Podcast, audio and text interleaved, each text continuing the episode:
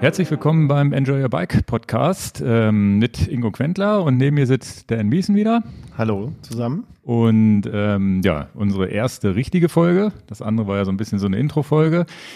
Ich habe mittlerweile auch äh, den Spotify-Feed, der scheint zu funktionieren. Also die erste Folge liegt jetzt schon bei Spotify, die zweite denn, diese hier dann hoffentlich auch automatisch iTunes werde ich jetzt den Link einrichten. Das werde ich mit dieser Folge machen. Das heißt, wenn diese Folge live geht, werde ich den iTunes-Link einrichten. Das heißt, dann ist auch bei iTunes Apple-Geräten der Feed zu finden. Müsste zumindest. Das dauert aber wohl zwei, drei Tage. Also kann sein, dass es nicht gleich am ersten Tag ist. Und ich habe natürlich so einen MP3-Feed, wo man einfach eine MP3 runterladen kann eingerichtet und den könnt ihr auch kopieren in jedes beliebige Podcast-Programm. Das heißt, äh, wenn ihr jetzt ein Android-Gerät habt, und irgendeine bestimmte Podcast-App benutzt, da könnt ihr das reinkopieren. Es gibt ja irgendwie verschiedene Podcast-Apps äh, auf dem Markt. Ich, äh, äh, es gibt auch dieses Google-Geschichte, da habe ich den Link auch irgendwie eingerichtet oder wird automatisch eingerichtet. Das habe ich aber noch nicht testen können und noch nicht finden können. Also das ist so dieser Google Play Store. Da gibt es eine Podcast-App für Google. Genau, und da gibt es auch noch ein, tatsächlich noch ein, noch ein zweites Ding, so ein Google Podcast oder Google Music Link und so weiter. Das packe ich alles in die Shownotes rein. Shownotes bedeutet, dass wir unter jedem Video alles, was wir hier so erzählen, wenn wir interessante Links äh, sprechen, äh, sagen und die ganzen Themen, die wir sagen, vielleicht auch mit Minutenangaben, wenn es verschiedene Themen gibt, dass wir die unten in die Shownotes reinpacken. Bei YouTube ist das einfach unten das Beschreibungsfeld. Bei iTunes ist das, wenn ihr draufklickt, irgendwie äh, seht ihr dann auch die, die, die, die Notizen, die man gemacht hat. Und in den anderen Programmen weiß ich es nicht ganz genau. Dann gibt es ja noch diese Webseite, wo unser Feed ist. Da steht das dann auch alles drin. Und dann könnt ihr sozusagen Links klicken, was auch immer, damit ihr das euch jetzt nicht aufschreiben müsst, während ihr das hört. Und dann habe ich noch eingerichtet eine E-Mail-Adresse podcast.enjoyyourbike.com. Die landet derzeit bei Dan und mir parallel. Das heißt, einer von uns beiden kann immer darauf antworten und die Idee ist da einfach, ja, dass wir mit euch auch tatsächlich direkt in Kontakt treten können, dass ihr uns was schreiben könnt, was, was euch interessiert, Fragen stellen könnt, die wir vielleicht auch in der nächsten Sendung dann mal einfach abarbeiten können, die wichtigsten Fragen. Das ist so ein bisschen das, äh, was wir jetzt alles so eingerichtet haben. Spotify war wirklich, ganz viele Leute haben nach Spotify gefragt. Ich habe es in den, in den Beiträgen äh, gelesen und äh, finde das alles interessant, dass das auf ganz vielen Plattformen jetzt ist. Das heißt, Leute werden es momentan sicherlich noch über YouTube sehen, ja. aber das, was hier auch nochmal sagen, dass es nur der Vollständigkeit halber bei YouTube ist, das ist nicht der Hauptkanal für den Podcast, schon gar nicht YouTube, aber wir laden es eben damit auch rein. Wer es nebenbei als Bild sehen will, ist nicht spektakulär. Wir winken rein in die Kamera, aber that's it. Da wird nicht viel im Bild zu sehen sein. Genau. Gut, dann legen wir mal los. Ähm, heute wird es um Schaltung und Übersetzung gehen später und wir machen jetzt erstmal so ein paar Sachen, die, die, die so aktuelle Themen, die wir einmal kurz durchsprechen, bevor es richtig in die Tiefe geht. Wird wahrscheinlich ein sehr nerdiges Thema. Und jetzt erstmal waren wir am letzten Wochenende, beziehungsweise du warst äh, zusammen mit Benny auf der Messe in Hamburg, die Velo Hamburg. Ähm, Velo Berlin waren wir ja auch schon, da war ich auch mit, da habe ich auch ein kleines Video zu gemacht, könnt ihr euch mal angucken. Jetzt die Velo Hamburg konnte ich leider nicht dabei sein, deswegen, wie war's denn? Das war eine sehr gute Messe, die ähm, uns viele Besucher kontinuierlich auf dem Messestand geführt hat. Das heißt, wir hatten ja so einen, so einen Messestand mit Open zusammen und ähm, da war Samstag und Sonntag eigentlich den ganzen Tag gut besucht auf dem Stand und ähm, es war genau wie in Berlin auf der Velo auch schon. Wir hatten so ein Codewort vorher bei YouTube rausgegeben. Wer diese 277 Meter mir ins Ohr geflüstert hat, der hat ein kleines Geschenk bekommen. Und das war ein grandioser Erfolg. Das äh, war es auch in Berlin und das, das äh, machen wir bestimmt, wenn wir es nochmal so eine Messe machen, auch nochmal. Die kamen also direkt auf den Stand und haben dir das ins Ohr geflüstert. Und das ist schon eine, eine komische Situation. Und dann weißt du, das sind Leute, die dich über YouTube kennen, da, die da drüber geredet haben, das erfahren haben. Und ähm, viele Leute sind extra auf die Messe uns äh, zuliebe gekommen. Das okay. heißt, es ist äh, überraschend gewesen, dass man äh, ein paar Kommentare hatte, Mensch, wir wären nicht auf die Messe gekommen, wenn wir nicht gewusst hätten, ihr seid hier. Das fand ich auch sehr gut. Okay. Ja, sehr, sehr gut gefallen. Die Location St. Pauli äh, war mir vorher nicht so bekannt, hat mich auch ganz unbeliebt gemacht. Ähm Ja, ähm, es ist ja da Rindermarkthalle mitten in St. Pauli, wo auch die Reeperbahn in der Nähe ist und jetzt bin ich da nicht so Hamburg-affin. Und so als Vegetarier ging auch. in der Rindermarkthalle übrigens, wenn man unten reingeht, hängen da tatsächlich so aufgeschnittene halbe Rinder. Da dachte ich auch an dich, Ingo. Ich sagte, Okay. das ist der eigentlich der Weltuntergang. Das darf man eigentlich gar nicht bringen, aber naja, so ist es. Aber unbeliebt deswegen erzähle ich kurz die Anekdote. Dafür haben wir im Podcast vielleicht zwei Sekunden Zeit. Ich ähm, natürlich fahren wir irgendwie anderthalb bis zwei Stunden nach Hamburg von Hannover aus. Dann fahren wir eine Stunde durch Hamburg. Ja, ja, das ist normal da unten. Ja, ja. Genau, bis wir dann. Äh, Da lobe ich, da lobe ich mir übrigens Hannover, wurde Ja, da irgendwie Hannover von A nach B Vergleich. 15 Minuten. In Hamburg brauchst du für die gleiche Stre- Strecke eine Stunde. Und ähm, naja, nun sind wir alle so ein bisschen robuster und dann muss man sich bei der Messe auch behaupten, wo man das Auto parkt und, und äh, dass man dann auch den Stand aufgebaut kriegt und etc. Die haben auch äh, extrem gute Arbeit gemacht, da mitzuhelfen. Alles wunderbar. Dann muss man aber das Auto nochmal wieder wegparken, weil es ja gar keinen Platz da gibt. Und dann wird man auf den Parkplatz von dem, hm, ich mache mich, ich glaube, Millantor-Stadion, wo St. Pauli spielt. und dann ich werde gesteinigt, aber ich sag's im Podcast. Handball, ne? Äh, Nee, ja. Ingo, wir kriegen richtig Drohbriefe. Und äh, ist ja auch alles gut. Es ist ja auch schön, dass es da so ein robuster Stadtteil ist, wo man direkt da miteinander umgeht. Finde ich eigentlich sehr, sehr charmant.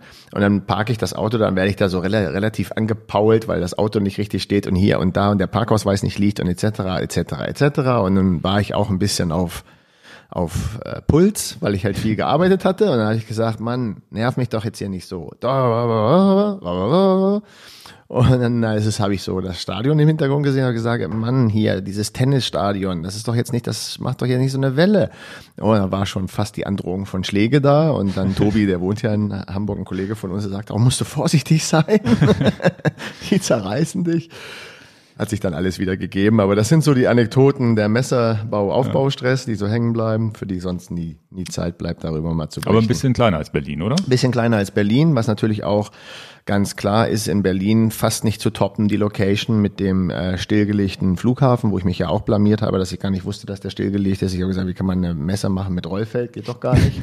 also, willkommen in dem Fettnäpfchen, in das Haben die denn aber trotzdem eine Außenfläche auch gehabt zum, zum Probieren der ganzen Räder? Also, weil das konnte man ja in Berlin, war ja jedes Cargo-Rennen und sowas. Genau, das war das davon lebt natürlich wirklich jetzt die Velo Berlin, dass da sehr sehr viel Platz ist mit diesen Hangarhallen und davor das Freifeld Flughafen und in Hamburg ist es in der Rindermarkthalle auf dem auf dem Parkdeck erste Etage und draußen vor dem vor dem vor der Rindermarkthalle haben sie auch einen Testparcours gemacht und einen Außenbereich, aber der kann nicht so groß sein äh, wie in, in Berlin, weil da ist dann einfach weniger Platz. Hm. Also natürlich cool, dass es mittendrin ist im Herz von Hamburg, aber ich hätte vielleicht doch die, die, die Messe dahin gelegt, wo mehr Platz ist und ich kenne mich aber in Hamburg nicht, nicht gut genug aus. Hm. Ja, ja. Und wir haben natürlich das absolute Highlight für Benny gehabt. Ja, also wir haben in Harburg übernachtet Okay. und äh, haben dann beschlossen, mit den, mit den Gravelbikes, die wir ja auch auf dem Messestand hatten, äh, zu unserer Unterkunft zu pendeln, so 16, 17 Kilometer und sind dann durch den Tunnel, Alter Elbtunnel heißt der, wo man mit so einem Fahrstuhl runterfährt, dann unter der Elbe wieder durch und wieder hoch und dann, äh, dann habe ich Benny gesagt, hier kannst du auch mit Auto, also mit dem Auto in den Fahrstuhl fahren und runter und rüber und wieder hoch. Und äh, freut mich ja, wenn man die Leute so begeistern kann. Benny hat's gar nicht geglaubt. Ich Ja, da ja. dachte, ich verarsche ihn. Ja, der ist echt cool. Ne? Es war ein total äh, äh, cooles, cooles Ding und ich meine, es gab sogar mal ein, eine Laufveranstaltung, Marathon oder irgendwas oder Halbmarathon in diesem Elbtunnel durch die Röhren. Okay. Muss ich nochmal googeln. Ja. Ja. war cool. Und äh, Feedback zur Messe. Ähm, wir waren ja, wie gesagt, nur mit Open da. Ähm, der hellste Stand der Messe mit unseren Lampen. die anderen anderen Messestände waren relativ dunkel und deswegen, wenn man reingekommen ist, dann hat man unseren Stand leuchtend gesehen. Also vielen Dank auch für die super, super positiven Kommentare, wenn Leute auf den Stand gekommen sind. Ähm, es ist doch, es bestätigt einen in der Arbeit, die für uns beide natürlich auch geht. Du warst jetzt nicht vor Ort, aber auch viele Leute haben gesagt, auch, dass unsere Arbeit gut ankommt und vielen Dank für diese positiven ähm, Gespräche, die wir da geführt haben. War sehr befruchtend. Ja, super. Okay. als nächsten Punkt hier? Ja, ich habe jetzt äh, einen Punkt noch hier, weil jetzt, äh, ich habe ja insgesamt, glaube ich, vier Videos zum Element Roam gemacht, der ja neu gelauncht wurde von, von Wahoo. Und mit dem Bolt hat ja Wahoo letztes Jahr wirklich oder vorletztes Jahr schon echt einen großen Wurf gelandet. Für viele ist das so der, ja, der perfekte Fahrradcomputer gewesen und so weiter. Jetzt kam der Nachfolger Roam. Und da waren so ein paar Fragen und auch Fallen, in die ich selber auch eingelaufen bin mit dem, mit dem Kartenmaterial. Da war dann zum Beispiel eine Frage, wie, wie kriege ich äh, Frankreich und Deutschland jetzt auf den Roam? Weil der Roam hat so ungefähr zwei Gigabyte plus minus für, für Kartenmaterial nur noch mhm. über. Ja. Hatte der Bolt auch, nur beim Bolt war so eine Karte halt, Deutschland waren halt 1, 200 Megabyte. Und jetzt haben wir beim, beim Roam haben wir 1,14 Gigabyte für ganz Deutschland. Weil mehr Details in der Karte. Weil jedes, weil das ganze Rerouting, jeder Straßenname und so weiter, das macht halt, bläht halt die ganze Karte auf. Ich bin jetzt auch viel damit gefahren und habe jetzt auch eine 130 Kilometer Tour gemacht, die ich mit Komoot vorher geplant hatte und das ging wirklich super. Also war, ist eine wirklich eine sehr detailreiche Karte und auch mit den Farben konnte man dann wirklich gut erkennen, da gibt's jetzt auch so diese zweier gestrichelten Linien. Wenn die gelb unterlegt sind, ist Asphalt. Wenn die nicht gelb unterlegt sind, ist es kein Asphalt und solche Sachen. Das stimmte auch immer. Und der Roam erfährt das dann durch Komoot oder weiß der Roam selber? Das weiß der Roam, Roam selber. Okay. Das ist halt das, was die, die Karten so aufbläht. Das heißt, ich bin ja fast der Meinung, die hätten da vielleicht mal 8 Gigabyte reinpacken müssen. Das wäre jetzt okay. wahrscheinlich dann lieber mal das Gerät nochmal 20, 30 Euro teurer machen weil mit den 1,14 äh, Gigabyte, ähm, wenn man dann noch, was ich, im Dreiländereck wohnt, Frankreich kriegt man wohl, Deutschland, Frankreich kriegt man noch drauf. Aber dann würde man die Schweiz zum Beispiel nicht mehr draufkriegen und solche mhm. Sachen. Gibt es vielleicht einen geheimen Slot, wo man eine SD-Karte reinstecken kann? Ja, bisher nicht. Ähm, ich habe natürlich Wahoo angesprochen, auch direkt mit meinem Kontakt da gesprochen. Da gibt es eine Lösung jetzt in Zukunft, dass man, dass, dass Deutschland aufgeteilt wird. Ich weiß nicht, ob sie es in Bundesländer oder Nord-Süd oder irgendwas aufteilen. So wie sie Amerika, Amerika haben sie halt auch aufgeteilt in die einzelnen Staaten. Und dann geht das wieder. Und man kann ja jede Karte frei immer relativ schnell wieder aufs Gerät äh, laden und runterladen. Das heißt, da gibt es eine Lösung für. Ansonsten meine Erfahrung jetzt nach, nach zwei, drei Wochen, wo ich das Gerät wirklich äh, im Einsatz hatte, ist äh, sehr positiv. Ich habe jetzt, bin so bei 75 Prozent Akku gestartet, 130 Kilometer, viereinhalb Stunden mit Navigation eingeschaltet oder so, dann war es hinterher immer noch 50 Prozent Akku, also die Akkulaufzeit war auch sehr lange. Und zehn Sensoren gekoppelt, das musst du auch noch sagen. Ja, ja, Wattmessung, Wattmessung, Puls, äh, Geschwindigkeit auf jeden Fall und ähm, ja, das funktionierte ganz gut. Und da mache ich sicherlich jetzt auch in den nächsten zwei, drei, vier Wochen nochmal einen kleinen, kleinen Bericht, einfach nach vier Wochen, was sich so ergeben hat, wenn vielleicht auch mal nochmal ein, zwei Firmware-Updates gekommen sind, dass man da nochmal drüber spricht, äh, wie sich das Ganze ergibt. Die Lieferfähigkeit ist tatsächlich immer noch so ein bisschen arm, ärmlich, sagen wir mal so. Das funktioniert übrigens ganz gut. Wir machen eine Liste wirklich first in, first out. Jeder, der uns eine E-Mail schreibt, kommt in die Liste und kriegt dann auch das erste Gerät, was wir bekommen. Und es soll wohl die größere Lieferung soll jetzt Ende Mai, Anfang Juni kommen. Dann landen hier wohl die Container in, in Europa und dann geht das auch alles wieder seinen richtigen Weg. Ja, zu dem Thema ähm, Navigationsgeräte wäre auch auf unserer Liste ähm, Vergleich Dans Meinung, Ingos Meinung wer hat welche Präferenzen, was ist ihm ja. wichtig, was ist ihm nicht wichtig. Ja, du bist ja so der Garmin-Typ und. Ja, das würde ich, ich würde nicht sagen, ich bin der Garmin-Typ, aber ich habe vielleicht andere, andere Prioritäten, die ein Tacho hat, als, ja. als ihr habt. Manchmal bin ich sehr neidisch über ein paar Funktionen, die ihr habt, die ich gerne im, im, im Garmin hätte. Und Umgekehrt äh, ist es so, ein paar Funktionen hat zum Beispiel Wahoo nicht, die mir sehr wichtig genau. sind. Das machen wir jetzt nicht in diesem Podcast. Nee, das können wir mal tatsächlich. Wir sehr, warten jetzt. sehr sachlich äh, ja. werden wir da mal zur Sache gehen, sonst sind unsere Gespräche zu emotional. Ja. Aber es ist auch so, dass jetzt der erste endlich Garmin es geschafft hat, uns mal ein 830 zu schicken. Die sind jetzt gerade heute auf die Reise gegangen, kommen morgen. Also da mache ich sicherlich auch nochmal einen kleinen Vergleich zum Roam und äh, das äh, überhaupt das Gerät mal in die Hand zu bekommen. Das ist äh, mit der 830, 530 Serie haben sie doch wirklich einen relativ großen Schritt jetzt nach vorne gemacht, weil die alten Geräte waren schon oft so ein bisschen buggy und langsam und so weiter. Zumindest äh, was ich so, was, was so meine Erfahrung war, auch der 520 Plus, der dann Kartenmaterial bekommen hat, war aber einfach arschlangsam. Und mit dem 530, 5, äh, 830 haben sie natürlich jetzt wirklich äh, nochmal neue Geräte gebracht. Und was ich tatsächlich interessant finde jetzt bei Garmin, dass die 520, 530, äh, 5, nee, 530, 830 und 1030, dass die jetzt vom, vom, vom Softwareumfang komplett gleich sind. Das heißt, ja. da, du, du kaufst jetzt eigentlich nur noch Touchscreen, nicht Touchscreen, weil der 530 zum 830 unterscheidet sich nur noch durch den Touchscreen. Und dann entscheidet sich für eine Displaygröße. Und dann, das heißt 830, 530, äh, 830, 1030 ist nur noch eine Frage, ja, wie groß brauche ich das Display und wie schwer darf das Gerät sein? Funktionell sind die wohl gleich. Das heißt, die neuen Funktionen vom 830 landen jetzt über Software-Updates auch alle im 1030. Das Wort Touchscreen fällt dir schwer. Ja, Touchscreen ist ein scheiß, äh, blödes Wort. Du magst auch keinen Touchscreen, nee, deswegen, deswegen, kannst du es auch kaum aussprechen. Deswegen liebe ich auch den Wahoo, weil er das nicht hat. Das heißt, deswegen braucht man auch das Wort Touchscreen nicht ja, so ich habe ja, ich habe in einem dieser Wahoo-Video, äh, in einem dieser Wahoo-Videos habe ich auch schon gesagt, es gibt auch viele Dinge, die echt super sind, wenn ein Knopf da ist. Und dieses. Da bin ich d'accord, da bin ich d'accord, aber das machen wir ein anderes Video, Ja, ja. glaube ich, wo wir, wo wir über das Thema nochmal reden. Jetzt haben wir die Möglichkeit, Podcast zu nehmen für ausschweifende Themen. Gut, dann haben wir noch äh, ein aktuelles Thema äh, vom, vom aktuellen YouTube-Video, was ich hochgeladen habe, Carbon Works, dieser äh, Carbonhalter für, für den Fahrradtacho, der direkt am Vorbau angebracht wird. Ähm, nach wie vor ein, wirklich ein cooles Gerät, wie ich finde. Und da sind die Kommentare so ein bisschen, ja, gab es echt viele, viele Diskussionen. Und irgendwie hat jeder auch so auf seine Art und Weise recht. Da geht es dann um, um den Preis, dass das natürlich echt, echt für einen Tachohalter natürlich 120 Euro ist natürlich fast jenseits von Gut und Böse. Das, das sehe ich auch so, aber trotzdem ein tolles Gerät und eine Lösung für bestimmte Zwecke, wenn man das wirklich so braucht, äh, ist es natürlich trotzdem ein super Gerät. So, so ist es nicht, aber Ich, ich würde es abstrakt halten. Der, der Punkt, warum ich das ähm, mit hier in unsere kleine Notiz geschrieben habe, ich habe das jetzt äh, nicht ganz eng verfolgt, nachdem du das Video hochgeladen hast. Ich habe nur gesehen, ja, der Tachohalter Carbon Works, ähm, so, ein- so ein Luxusteil halt, ist auch eigentlich egal, welches Produkt es ist, ja, mal davon ab, der ist jetzt, das Video ist jetzt live gegangen und ich habe jetzt nicht jeden Kommentar verfolgt und dann habe ich gestern Abend ähm, irgendwie 22 Uhr oder so einmal reingeguckt und habe dann gesehen, was?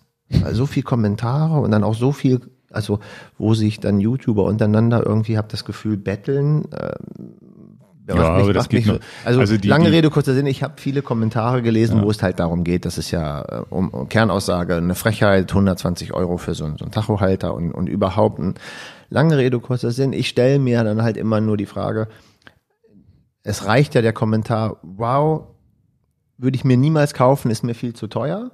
Aber manchmal habe ich das Gefühl, man muss immer noch einen nachlegen, warum, wieso, weshalb. Ich würde ja antworten, du, äh, Aston Martin, finde ich geil, kann ich mir gar nicht kaufen, will ich nicht kaufen, ist mir zu teuer, ist überteuert, etc.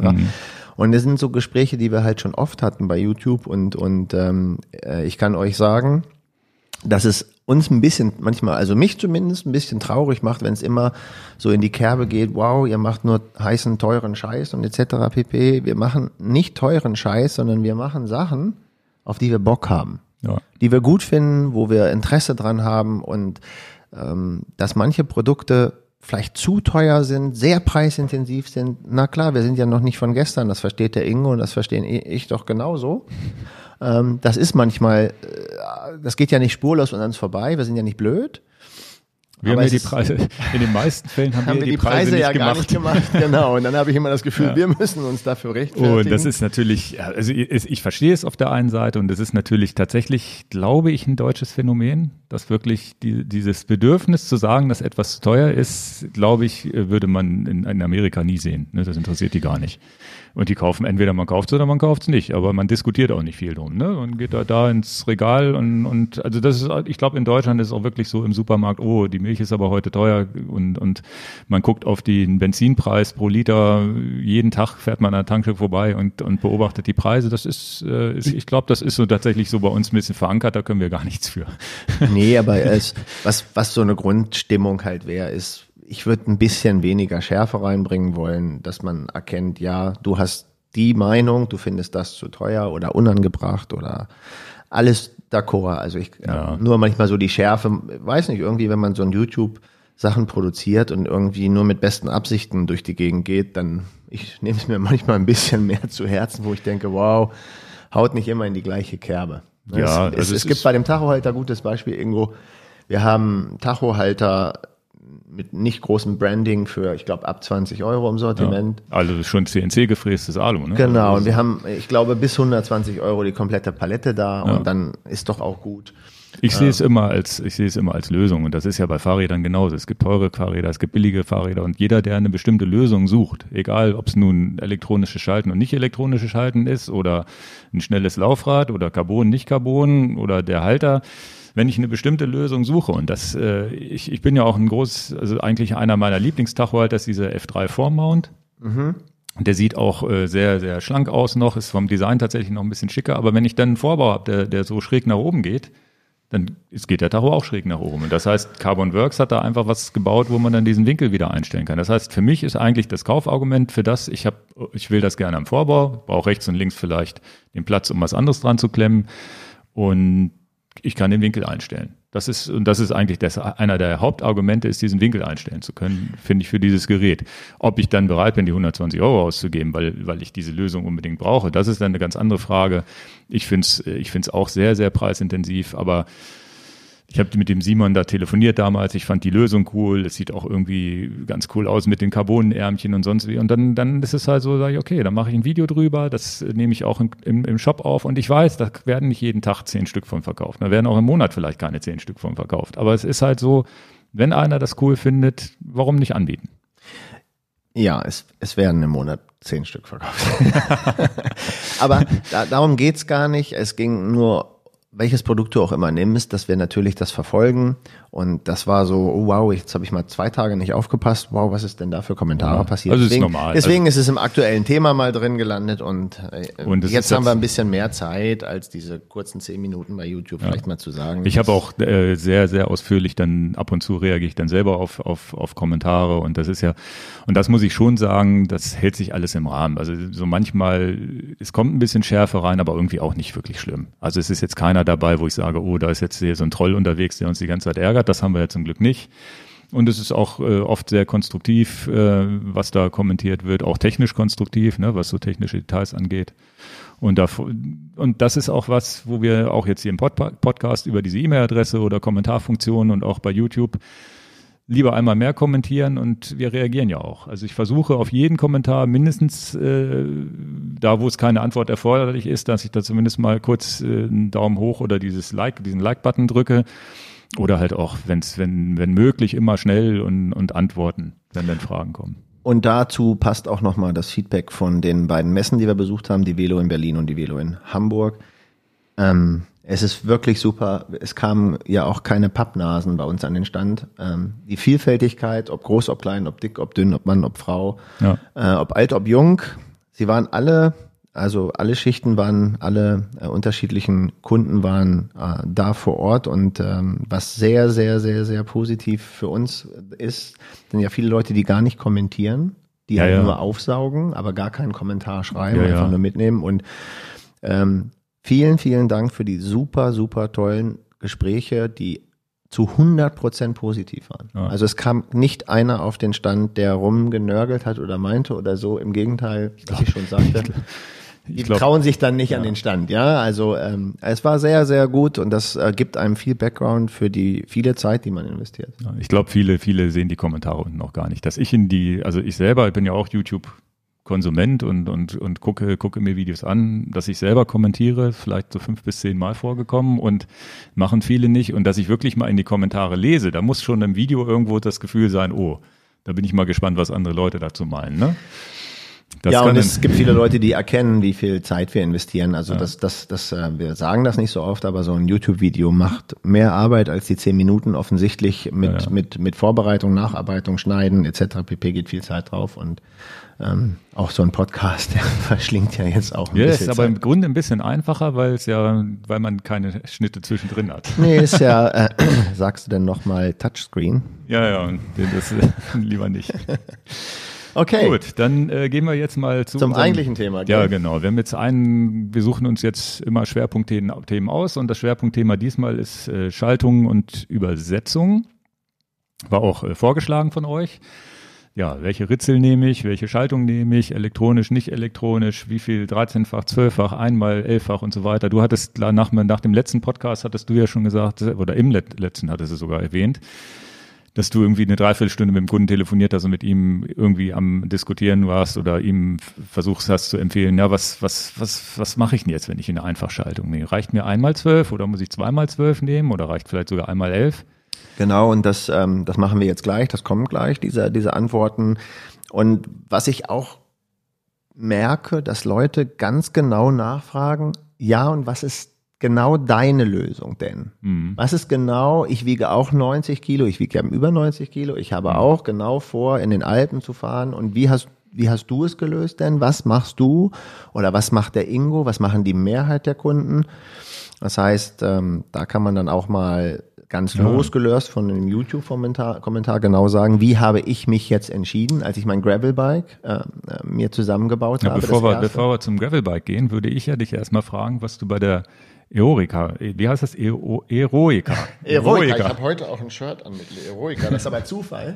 äh, Eroica für eine Übersetzung, die du aufgeschraubt hast, weil das ist ja sozusagen mal äh, was, was sich keiner so vorstellen kann, mit was für Gängen man da fährt. Ja, jetzt habe ich gar nicht mehr die Erinnerung, dass, dass die erste Eroica, die ich gefahren bin, da bin ich mit einem. Oder einem müssen wir nochmal, also das ist so ein klassisches Rennen, wo man mit alten Rennrädern ah, fährt. Okay, ne? okay, ja, das einer wir, nicht weiß.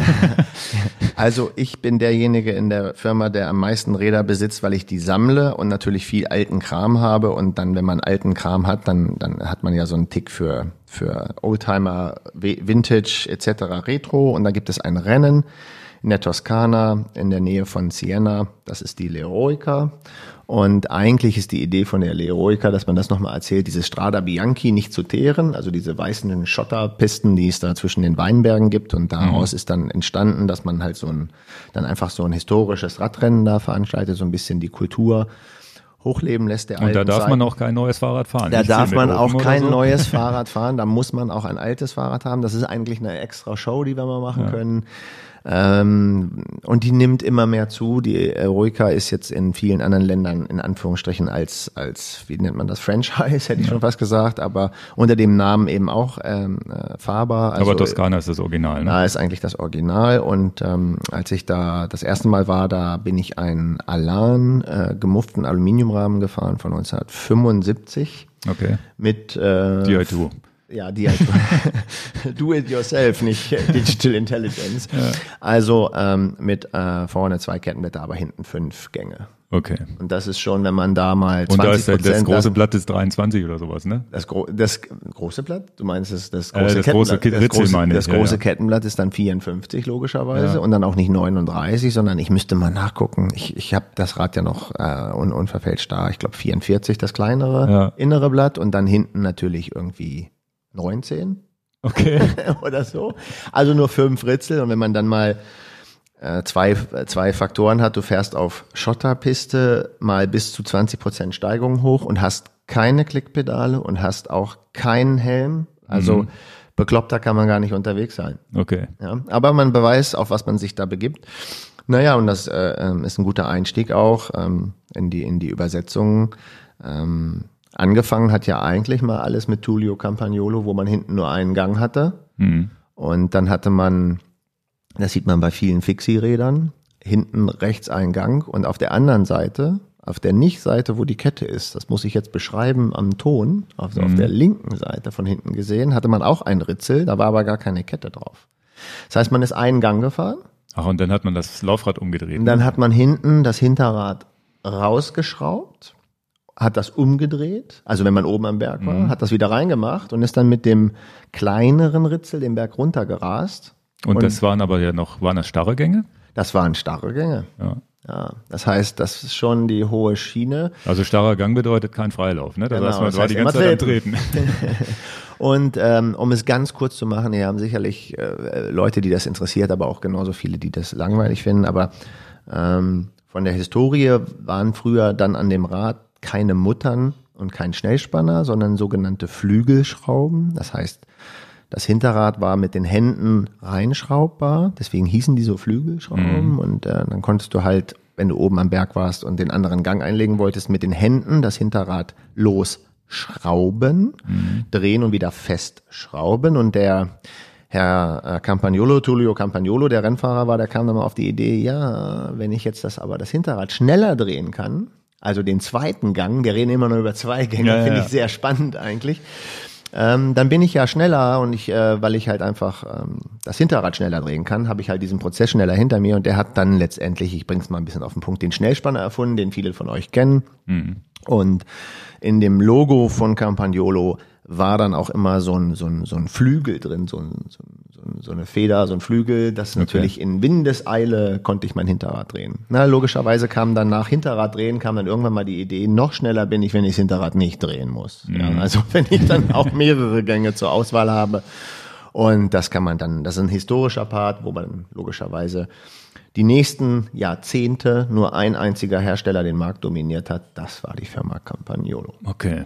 Die heute ja fast nur so ein Nischendasein. Ja, da, fristen, ne? da machen wir auch nochmal eine extra Show, denke ich mal. Ja. Campagnolo, SRAM, Shimano, Rotor, die vier großen Marken am, äh, oder Rotor vielleicht noch nicht so groß wie die anderen drei.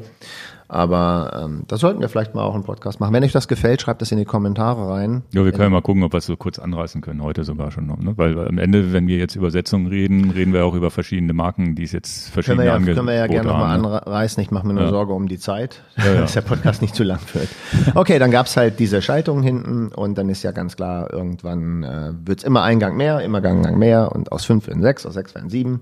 Und wenn ich jetzt sage, dass ich ein Rad von 1975 gefahren bin mit fünf Gängen und so mein allererstes Rennrad, was ich denn äh, bekommen hatte, war, glaube ich, äh, sechs oder sieben Gänge äh, von Simplex, weil wir hatten kein Geld für Campagnolo. Mhm. Ähm, äh, und ja, so geht die Reise mal immer weiter, immer weiter. Und wenn wir heute sehen, sind wir aktuell bei zwölffach oder dreizehnfach. Und mhm. dann bin ich schon geneigt, eigentlich noch mal ein bisschen auszuholen, weil wir immer davon ausgehen, dass das alle kapieren. Zwölffach, dreizehnfach. Mhm. Es geht darum, dass hinten unterschiedliche Ritzel sich auf dem, auf dem, auf dem hinten an der Narbe ja, befinden die, ja. und die natürlich dafür sorgen, fahre ich jetzt eher leichter oder fahre ich eher schwerer. Ich denke, man muss ab und zu noch mal ein bisschen diesen simple Erklärung reinbringen, damit wir klar reden. Habe ich hinten, wie viele Gänge habe ich hinten zur Auswahl? Dann nennen wir gerne 6, 7, 8, 9, 10, 11, 12, 13-fach. Mhm. Genau, das heißt einfach hinten mal durchzählen, wie viel ihr habt. Also ganz, ganz viele fahren auch zehnfach noch, weil dieser Schritt elffach war, glaube ich, so, dass das so populär wurde. Das ist auch schon länger her, ne? So sieben, acht, neun Jahre, würde ich sagen. Also in unserer, in unserer Werkstatt kommt nichts mehr zehnfach rein. Das ist nee, okay. einmal im, in drei Wochen. Ja, ich habe einen Bekanntenkreis tatsächlich noch welche, die das fahren dann weißt du natürlich jetzt auch, dass der Bekanntenkreis nicht so radfahraffin ist. Ja. nee, auch nein, nein, war, ne? so Aber die Mehrheit, die, die, die zehnfach ist wirklich nicht mehr weiter. Ja, weil elffach ist jetzt ja auch wirklich, wenn du eine 105er Schaltung oder sowas nimmst, ist ja auch wirklich äh, nicht mehr teuer, ne? Also elffach ist, denke ich mal, also hinten elf Ritzel ist der, der aktuelle Stand, den man in jeder Preisklasse gut erreichen kann. Genau, und äh, das, das äh, was wirklich jetzt neu dazu kommt, ist dieses Zwölffache, wo, glaube ich, Campagnolo, glaube ich, die ersten waren.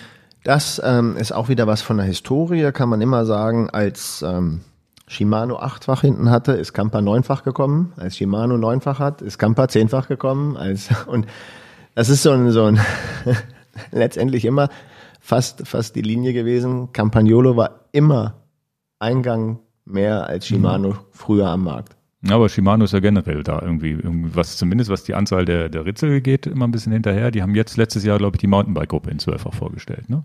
Ja, und da war Mountainbike-Gruppe, es hat äh, die Firma Campagnolo komplett verpennt und aufgegeben. Mhm.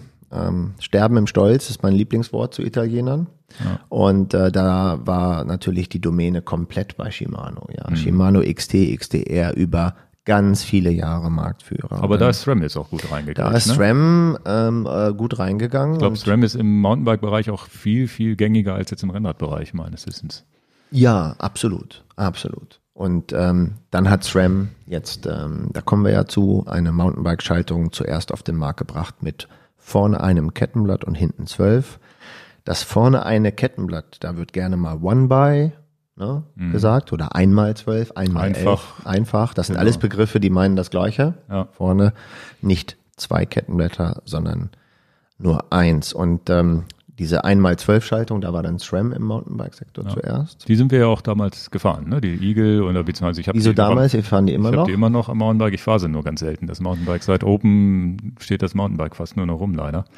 Und das einmal zwölf war ja tatsächlich so auf dem Mountainbike. Du konntest so deine 40 kmh mit dem kleinen Ritzel fahren und berghoch hattest du tatsächlich so ein 50er Blatt hinten, wo du wirklich auch, was, wir haben da im Deister so eine 25 Prozent Rampe, die konnte man gut damit hochfahren. Ja, ja, also das, ähm, wir sind beide unsere Specialized ähm, Mountainbikes ähm, mit Ausgelieferungszustand waren die XDR, zweimal elffach.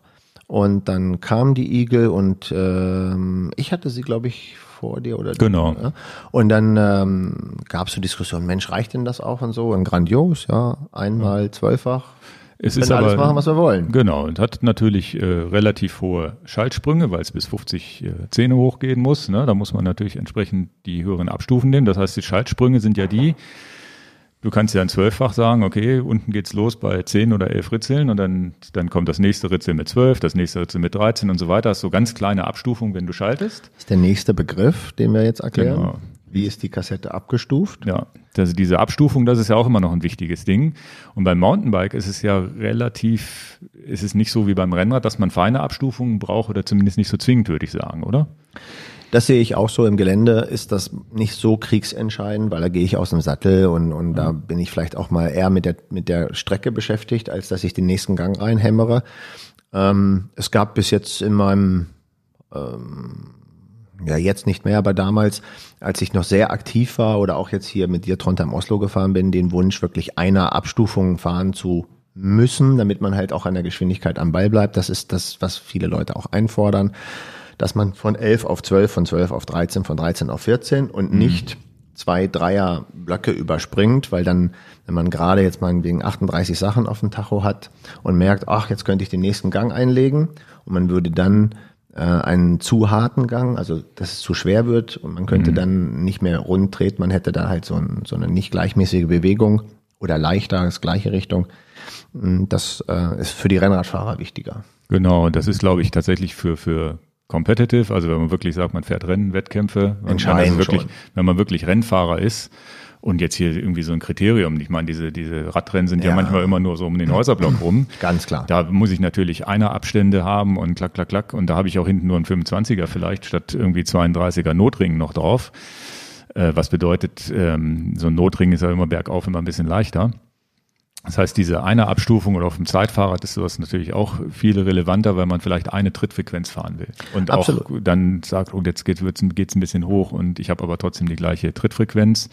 Und was aber, was ich auch verstanden habe und technisch mir irgendwann mal jemand erklärt hat, ist, dass es wichtiger ist, diese eine Abstufung im, im kleinen Bereich zu haben, also in den kleinen Ritzeln, also 11, 12, 13, 14, 15 ist wohl zwingend so. So bis weil, 16, 17. Genau, weil, weil da sonst ein Zweiersprung wäre zu groß. Genau. Und je leichter oder je größer die Ritzel werden und je leichter der Gang wird, desto eher kann man es verkraften, dass die Sprünge größer werden. Um es klar zu sagen, vom 28er Ritzel hinten auf das 30er, da kann ich wirklich auf das 29er verzichten dazwischen. Ja, oder man kann ja auch, ich glaube, das geht teilweise auch von, von 29 oder 28 auf 32 hoch und solche Ja, ja klar, ne? aber äh, das ist richtig verstanden, genau. Und so sehen ja auch viele Kassetten jetzt zwölffach und 13-fach von SRAM und von Rotor, die sind genauso konzipiert. Also in dem unteren Bereich hast du diese Einersprünge und in dem leichteren Bereich, die letzten, leichtesten drei Ritzel gehen dann wirklich mit großen Sprüngen. Okay. Und das, ich glaube,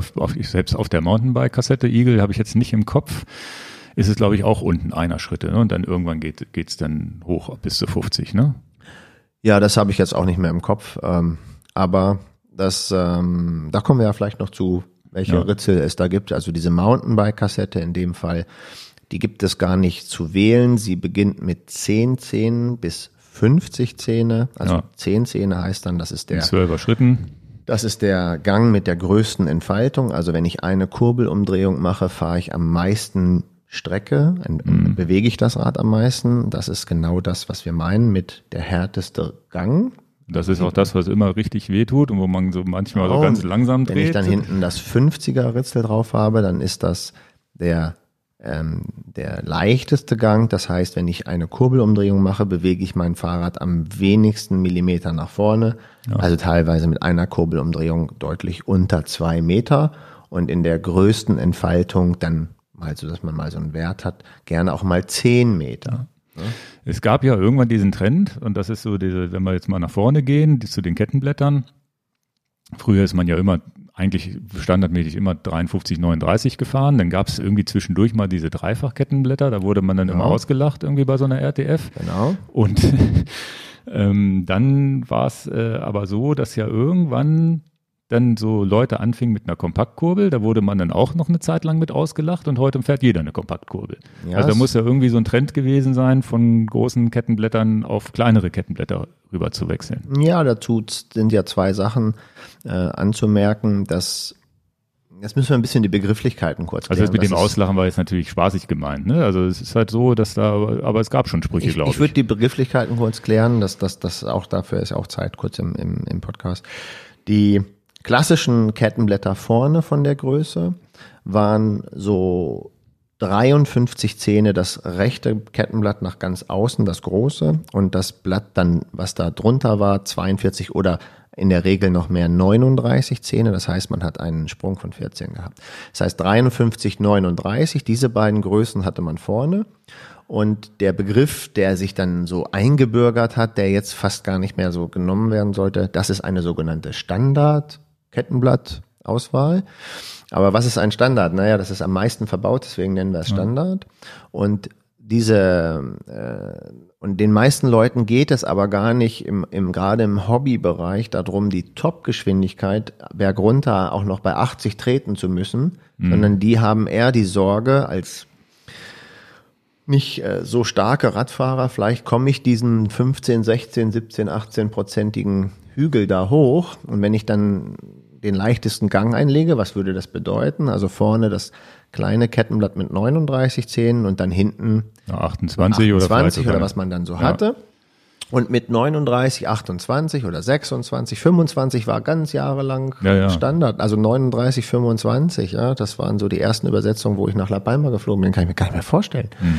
Und dann kommt man vielleicht den Berg nicht wirklich mit einer guten Frequenz hoch, man fährt fast im Stehen und in Zeitlupe drückt Ja, man hoch da kommt man irgendwie immer, aber es ist halt Aber es nicht ist mehr so gar dieses nicht mehr effiziente Treten. Genau. Ne? Und dann äh, möchte man vorne gerne kleiner als 39 haben. Und wenn ich jetzt statt 39 einfach nur ein 33er Kettenblatt montieren würde, dann würde der Sprung von dem großen Kettenblatt zu dem sehr kleinen Kettenblatt nicht funktionieren. Die Kette würde runterfliegen und umgekehrt Also von 53 auf 33 würde nicht funktionieren und von umgekehrt auch nicht. 33 auf 53 hoch würde auch nicht funktionieren und da hast du richtig gesagt, kamen dann die diese Dreifachkurbeln ins Spiel und ich erinnere mich, als ich so mit 18, 19 das erste Mal äh, ins Trainingslager fuhr auf Mallorca, da hat dann ja von uns alles, das, wir waren ja Testosteron gesteuert mit 18, 19, wir zerreißen die Welt.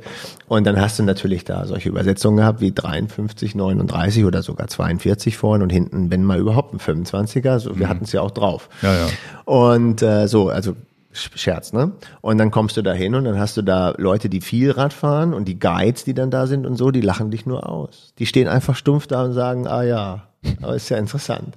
Die sind also da. Also die lachen denn das geht, also die lachen die wissen ja weil ganz genau. Übersetzung zu, ja, genau. Und dann sind die Guides, also die, diejenigen, die dann wirklich in der Woche da 1500, also, also nicht 1500, aber 1000 Kilometer in der Woche mal so abreißen als Guide, die wirklich auch gute Beine haben und so. Die Mhm. stehen dann da mit Dreifachkettenblättern und du kommst da als 18-Jähriger um die Ecke und sagst, ah, was ist denn das für eine Truppe hier? Die können ja gar nicht. Und, und das heißt, die haben es schon richtig gemacht. Das heißt, Das heißt, die, ihr habt die ausgelacht und die haben die haben dann uns ausgelacht. später haben die dich, euch dann auch Genau, und ausgelacht. ausgelacht haben sie dich natürlich nach dem dritten Tag, wenn du einfach schon Knieschmerzen ohne Ende hattest, weil du immer diese heftigsten Gänge den Ja. Berg hochgefahren bist. Und ähm, das hat man also deswegen gemacht, damit man den Sprung machen kann von 53, 39, 33. Ja, deswegen wurde das gemacht. Und dann hast du halt drei Kettenblätter. Das sieht nicht so schön aus. Unabhängig davon äh, macht es, braucht es ein bisschen mehr Platz auch und ähm, etwas mehr Gewicht etc. etc. Und dann ist es ähm, so, dann hat sich dann der nächste Trend eingebürgert, der sehr, sehr äh, viele Wünsche erfüllt hatte, dass man die Kettenblätter einfach kleiner nimmt, gar nicht mehr das große Kettenblatt 53 Zähne nimmt. Das ist, war jetzt da, der, die Geschichte, wo es dann zur Kompaktkurve zur. Kompaktkurve. Das Kompakt heißt nicht mehr der ja, dass der Loch Standard. damals noch, heute gibt's ja manchmal den Lochkreis gar nicht mehr, aber damals war es ja Lochkreis 130, 110. Das heißt, auf diesen großen Lochkreis, Lochkreis bedeutet das, wo das Kettenblatt dran Festgeschraubt festgeschraubt wird. Da seht ihr die Schrauben dann an dem Kettenblatt.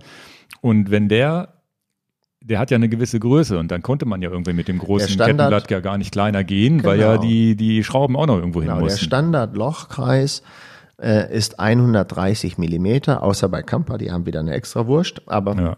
130 Millimeter Lochkreis ist der Lochkreis für Standard. Und wenn du kleinere Blätter montieren möchtest, dann ist der Lochkreis einfach zu groß und dann gab es diesen Lochkreis, den wir dann kompakt nennen, 110. 110.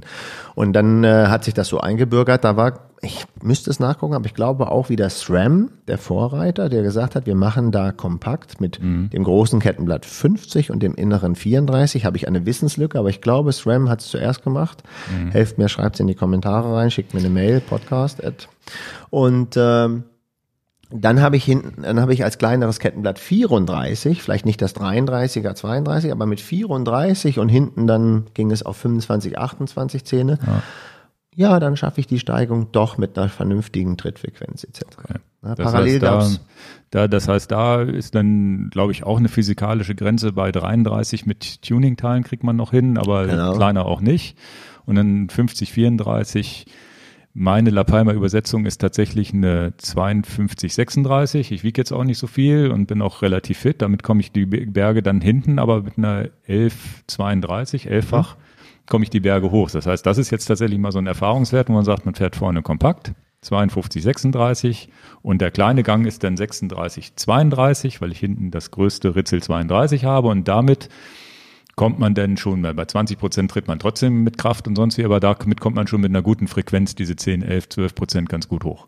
Jetzt hauen wir nur so viele Zahlen hintereinander weg. Wenn das Ja. jemand jetzt hört, der kriegt eine Krise mit den ganzen Zahlen, die wir machen. Ja, ja. Also wenn wir, die, wenn wir, also von, von, ich stelle mir ja auch immer den Zuhörer jetzt klassischerweise, den das interessiert, äh, vor, der nicht so ganz tief in der Materie ist. Ja. Ja, ich weiß noch, als ich damals mit Rennradfahren angefangen habe, da hat auch der damalige Fahrradhändler, das wart nicht ihr, also ihr wart ja dann irgendwann meine Fahrradhändler dann in den letzten Jahren, ähm, da hat er mir auch was erzählt und sonst wie ich gesagt. von böhmischen Dörfern ja, gehört. Und ich hatte auch 53, 39 und den 25 und dann war Also- ich auch, war ich auch, dachte ich auch, jetzt habe ich gute Beine und mach Triathlon, habe ich auch mal so eine 23, 23er Kassette hinten installiert und Ingo. den ganzen Kram. Lass es, lass es uns von den Begrifflichkeiten noch mal ganz kurz drei Sekunden. Hinten die Kassette, Ja. das ist der Antrieb, die Kassette, das Ritzelpaket, diese Begriffe gelten dafür. Unterschiedliche Anzahl an verschiedenen Größen, das ist die, das ist die, äh, wie viel Fach wir haben, 7, 8, 9, 10, 11, 12 oder 13-fach Kassette. Hinten, vorne ein, zwei oder drei Kettenblätter, das sind die Begriffe davon. Ja, Und wobei drei Kettenblätter ist jetzt zu vernachlässigen. das ist zu vernachlässigen, aber es gab's halt mal. Ja. Und es, ähm, das ist jetzt eine Kernaussage für diesen Podcast.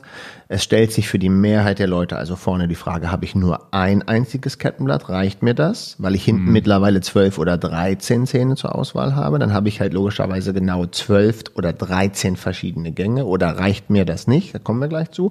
Dann habe ich vorne zwei Kettenblätter. Wir nennen es zweifach und dann eben zweimal elf oder zweimal zwölf. Zweimal 13 gibt es nicht. Das ist auch ein wichtiger Punkt. Momentan gibt es nur einmal 13 oder eben darunter dann zweimal 12. Und dann gibt es die Begriffe, so der ausgestorbene Begriff Standard-Kettenblätter 53, 39, die beiden Größen vorne. Oder kompakt, vorne 50, 34. Das ist ein Begriff, der oft auftaucht. Und gerne kommt dann der Begriff, den du gerade gesagt hast, 52, 36. Da sagen viele Leute gerne semi-kompakt zu. Okay.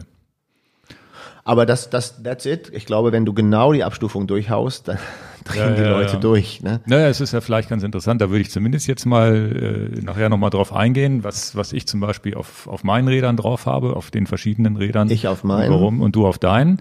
Weil das ist ja immer das, wo du am Ende als, als, ja, als Kunde oder als Interessierter, der jetzt noch nicht so die Ahnung hat und sagt, du musst ja irgendwen haben, der Erfahrung hat. Da musst du den fragen, na gut, ich, ich, da und da, also du musst wissen, wo du fahren willst.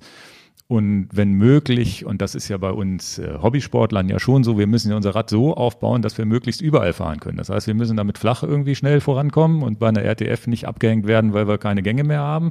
Wenn es so leicht bergab geht und gleichzeitig wollen wir aber auch gut den Berg hochkommen und dann muss man halt auch vielleicht auch einen Kompromiss eingehen. Jetzt kommen wir doch zum Thema, die Analyse. Was ist eigentlich die richtige Übersetzung für mich? Also für mich als Kunden, der jetzt sagt, ich kaufe mir jetzt ein Rennrad, ein Triathlonrad, ein Gravelbike. Die Analyse, wo fahre ich das Rad, ist wichtig, weil ich bin nicht deiner Meinung, dass du eine Übersetzung haben musst, die alles kann. Wenn ich mich jetzt zum Beispiel nur im Raum Hannover aufhalte, den Harz meide, da auch gar keine Lust zu habe, wenn ich so ein Kunde Ja, bin, ja. der niemals ever nach Das Mallorca fliegen ja. wird, dann kann ich schon eine härtere Übersetzung, also, also nicht mit den leichtesten Gängen auswählen, weil es nie zu dieser Situation kommen wird. Und wenn ich eine gute Werkstatt habe, geschickt bin am Schrauben und sage, du, jetzt habe ich einmal diese eine oder zwei Wochen in Mallorca und ich weiß, da habe ich gehört, auf Mallorca gibt es auch so böse Anstiege, Sacalobra etc. Da komme ich mit meiner Übersetzung für Hamburg, Berlin, Norddeutschland flach nicht zurecht. Dann mache ich mir für diese zwei Wochen eine hinten leichtere Kassette drauf. Dann brauche ich nicht unbedingt immer eine, die alles kann. Dann kann ich mich ein bisschen mehr dieser Okay. Strecke anpassen. War jetzt nicht so, dass ich dir das widersprechen wollte, aber natürlich klar, ich mache mir erstmal Gedanken, was ist das Terrain, wo ich mich bewege. Ja, also das, am Ende des Tages ist es ja so, ich habe vielleicht eine, eine Vorstellung von dem, was ich fahre, von bis, sagen wir mal, entweder nur Hannover flach oder mal ein bisschen Deister mittendrin. Ja. Oder ich nehme den Harz mit rein, dann muss Genau. ich mir schon wieder was anderes überlegen. Richtig? Und dann wäre es ja für mich als, als faulen Kunde, der keine Werkstatt hat und auch keinen Bock drauf hat, dann muss ich ja wirklich sehen, dass ich das Maximale raushole und sage, okay, damit kann ich alles fahren. 100 Prozent richtig. so das- richtig verstanden. Ja, das sehe ich auch so. Das wäre ja die Geschichte, wo ich, das war, war das vielleicht auch, was ich eben meinte, wo ich sage, okay, da mache ich dann wirklich alles so, dass ich sage, dann lieber größere Abstufungen, aber ich komme überall hoch und runter. Ja, nichts ist blöder, als wenn man sich die Blöße geben muss, äh, vorne abzusteigen. Das ist mein Super-GAU, den vermeide ich, wenn es geht, wenn, wenn überhaupt. Ich mache gerne ein größeres Ritzel drauf. Da kommen wir ja zu. Ja, ja, das, ich habe das ja auch schon erlebt, wie du, wie ich ma- manchmal hinter dir umgekippt wäre, weil du immer noch gekämpft hast und gefahren bist, und, obwohl du wirklich schon am Limit warst. Ja, aber das macht Spaß. Ja, aber da ja. kommen wir mal zu La Palma vielleicht als, als, als gutes Beispiel für welche Übersetzung brauche ich da. Da kommen wir nochmal zu. Ja, aber das ist genau der, der Einstieg. Mal gucken, analysieren, wo fahre ich. Genau. Ähm, Bin ich bereit, auch mal eine Kassette zu wechseln oder vielleicht sogar ein Kettenblatt vorne zu wechseln oder nicht? Genau. Weil das ist, glaube ich, äh, wenn man jetzt vorne nur ein Kettenblatt hat, ist das ja auch eine Option, wo man sagt, vorne variiere ich das Kettenblatt statt die Kassette hinten und solche Sachen. Richtig, und das kommen wir zu. wird ja alles, ich weiß auch immer noch gar nicht, wie ich das jetzt hier alles so strukturieren soll, damit ihr das perfekt versteht. Weil es sind doch so viele Komponenten, die, man, die da irgendwie mitspielen und wo man was wie einstellen kann und welche Zähne man wo nimmt. Ich, ich würde mal kurz drauf gehen, ähm, äh, für was haben wir uns entschieden und warum haben wir uns so Ja. entschieden? Das ist ja das Vielleicht Erste. ist das das Erste, was wir mal machen können, dass wir uns, dass jeder von uns erzählt, warum er was wo auf seinem Rad installiert hat. Mhm. Und dann die Gründe dazu nennen und auch das äh, mit Fahrergewicht, mit, mit Ambitionen, die da vielleicht hinterstehen und so weiter. Dann könntest du ja vielleicht mal anfangen mit deinem Open, mit dem Gravel-Bike. Das ist auch vielleicht so dein interessantestes Bike. Ich würde meine Eroica-Räder, historische Räder kurz reinbringen, Okay. Rennrad und Gravel. Ja, und, und Mountainbike ist jetzt nicht, nicht das Thema, weil Mountainbike ist ziemlich, ziemlich Ja, schnell hatten wir ja erzählt. auch schon durchgesprochen. Hatten wir ja eigentlich schon durch. Also historische Räder, weil, weil da würde man nichts Modernes ranschrauben. Da merkt man genau, das will ich in meinem heutigen Alltag auf gar keinen Fall haben. Also großes Kettenblatt, hinten kleines Ritzel, am Berg, also mit massiver Gewalt den Gang nach unten treten, damit ich den Berg hochkomme. Das ist wirklich Schnee von gestern und Geschichte. Deswegen brauchen wir darüber eigentlich nicht reden, nur dass man klar ist, wenn ich mir heute ein modernes Rad hole, das ist passé. Bei jedem Kunden ist das passé. Sowas gibt's gar nicht mehr. Und äh, bei dem Rennrad ist es genau so. Ich, das, das hast du eigentlich auch gut erklärt. Ich kann zwar mein Ritzel hinten wechseln, bin aber extremst faul, habe dazu gar keine Lust und ich bewege mein Rennrad ja nicht, nicht mehr so auf entsprechenden Rennen oder sowas gibt's ja in meinem Leben gar nicht mehr. Auch bei einer RTF ist mir völlig wurscht, wenn ich nicht mithalten kann. Ja. Das ist, aber es ist schön, wenn ich in den Urlaub, den wir eine Woche in La Palma verbringen, Kanarische Inseln, da möchte ich halt auch schön den Berg hochfahren. Deswegen habe ich mich also für eine Übersetzung entschieden, die mir ermöglicht, wirklich steile Passagen hochzukommen. Und bei steil ist bei mir mit über 90 Kilo Gewicht ganz klar, ab 20 Prozent Steigung wird interessant. Ja, da brauche ich wirklich einen leichten Gang. Und in meinem Fall, damit man die Zahlen mal hört, habe ich vorne mich für eine kompakte Übersetzung entschieden. Zwei Kettenblätter, 50 und 34. Das heißt, das Thema komme ich leicht den Berg hoch, betrifft das innere leichte Kettenblatt, also 34 Zähne. Hinten habe ich eine Ultegra-Schaltung mit elf Ritzeln, also zweimal elf die Schaltung. Und als leichtestes Ritzel, also als größtes Ritzel, habe ich hinten auch 34. naja, vorne 34, hinten 34. Jetzt könnte man sagen, ist eine 1 zu 1 Übersetzung. Es hilft ja von Begrifflichkeiten. Das heißt, damit komme ich gut 20 Prozent hoch. Okay. Wirklich ohne Probleme. Mhm. Mit sehr hohem Gewicht. Mhm. Würde ich 20 Kilo leichter sein, dann kann ich vielleicht sagen, ich brauche hinten nicht 34, sondern ich komme auch mit 32, 30 oder 28 ja. den Berg hoch. Ja, oder ja, umgekehrt bei dir. Ich habe ja auf La Palma, wenn wir jetzt das gleiche Rad für mich konfiguriert sehen. Genau. Ähm, ich äh, bin jetzt keine, ja, bin ja wahrscheinlich fast 15, 20 Kilo leichter, dann wiegt so 25, 75, 76 Kilo, je nachdem. Und ich fahre tatsächlich eine 52, 36 vorne mhm. und hinten eine 11, 32. Also genau. Also auch schon eine, eine, Kassette mit, mit, mit einem großen, großen Ritzel. Das 32er ist ja schon wirklich äh, ein großes Ritzel.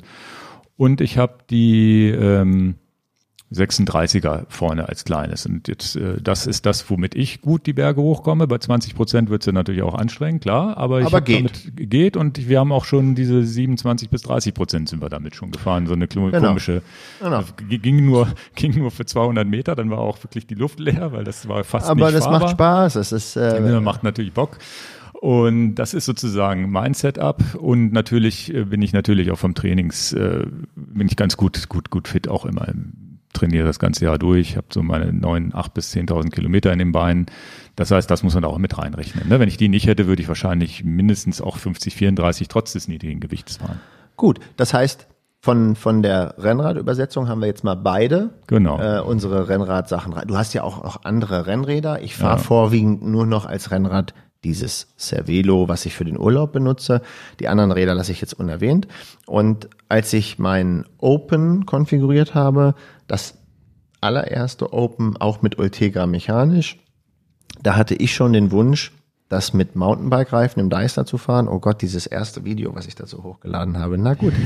ähm, und da war klar, ich hätte jetzt auch hinten und vorne das gleiche nehmen können, wie ich für mein Rennrad als leichte Übersetzung gewählt habe, also 34 und 4 vorne und 34 hinten. Habe aber dran gedacht, dass ich im Deister, wo ich wohne, äh, so ein kleiner Höhenzug in Hannover, maximale Höhe nur 400 Meter, aber wir haben Rampen mhm.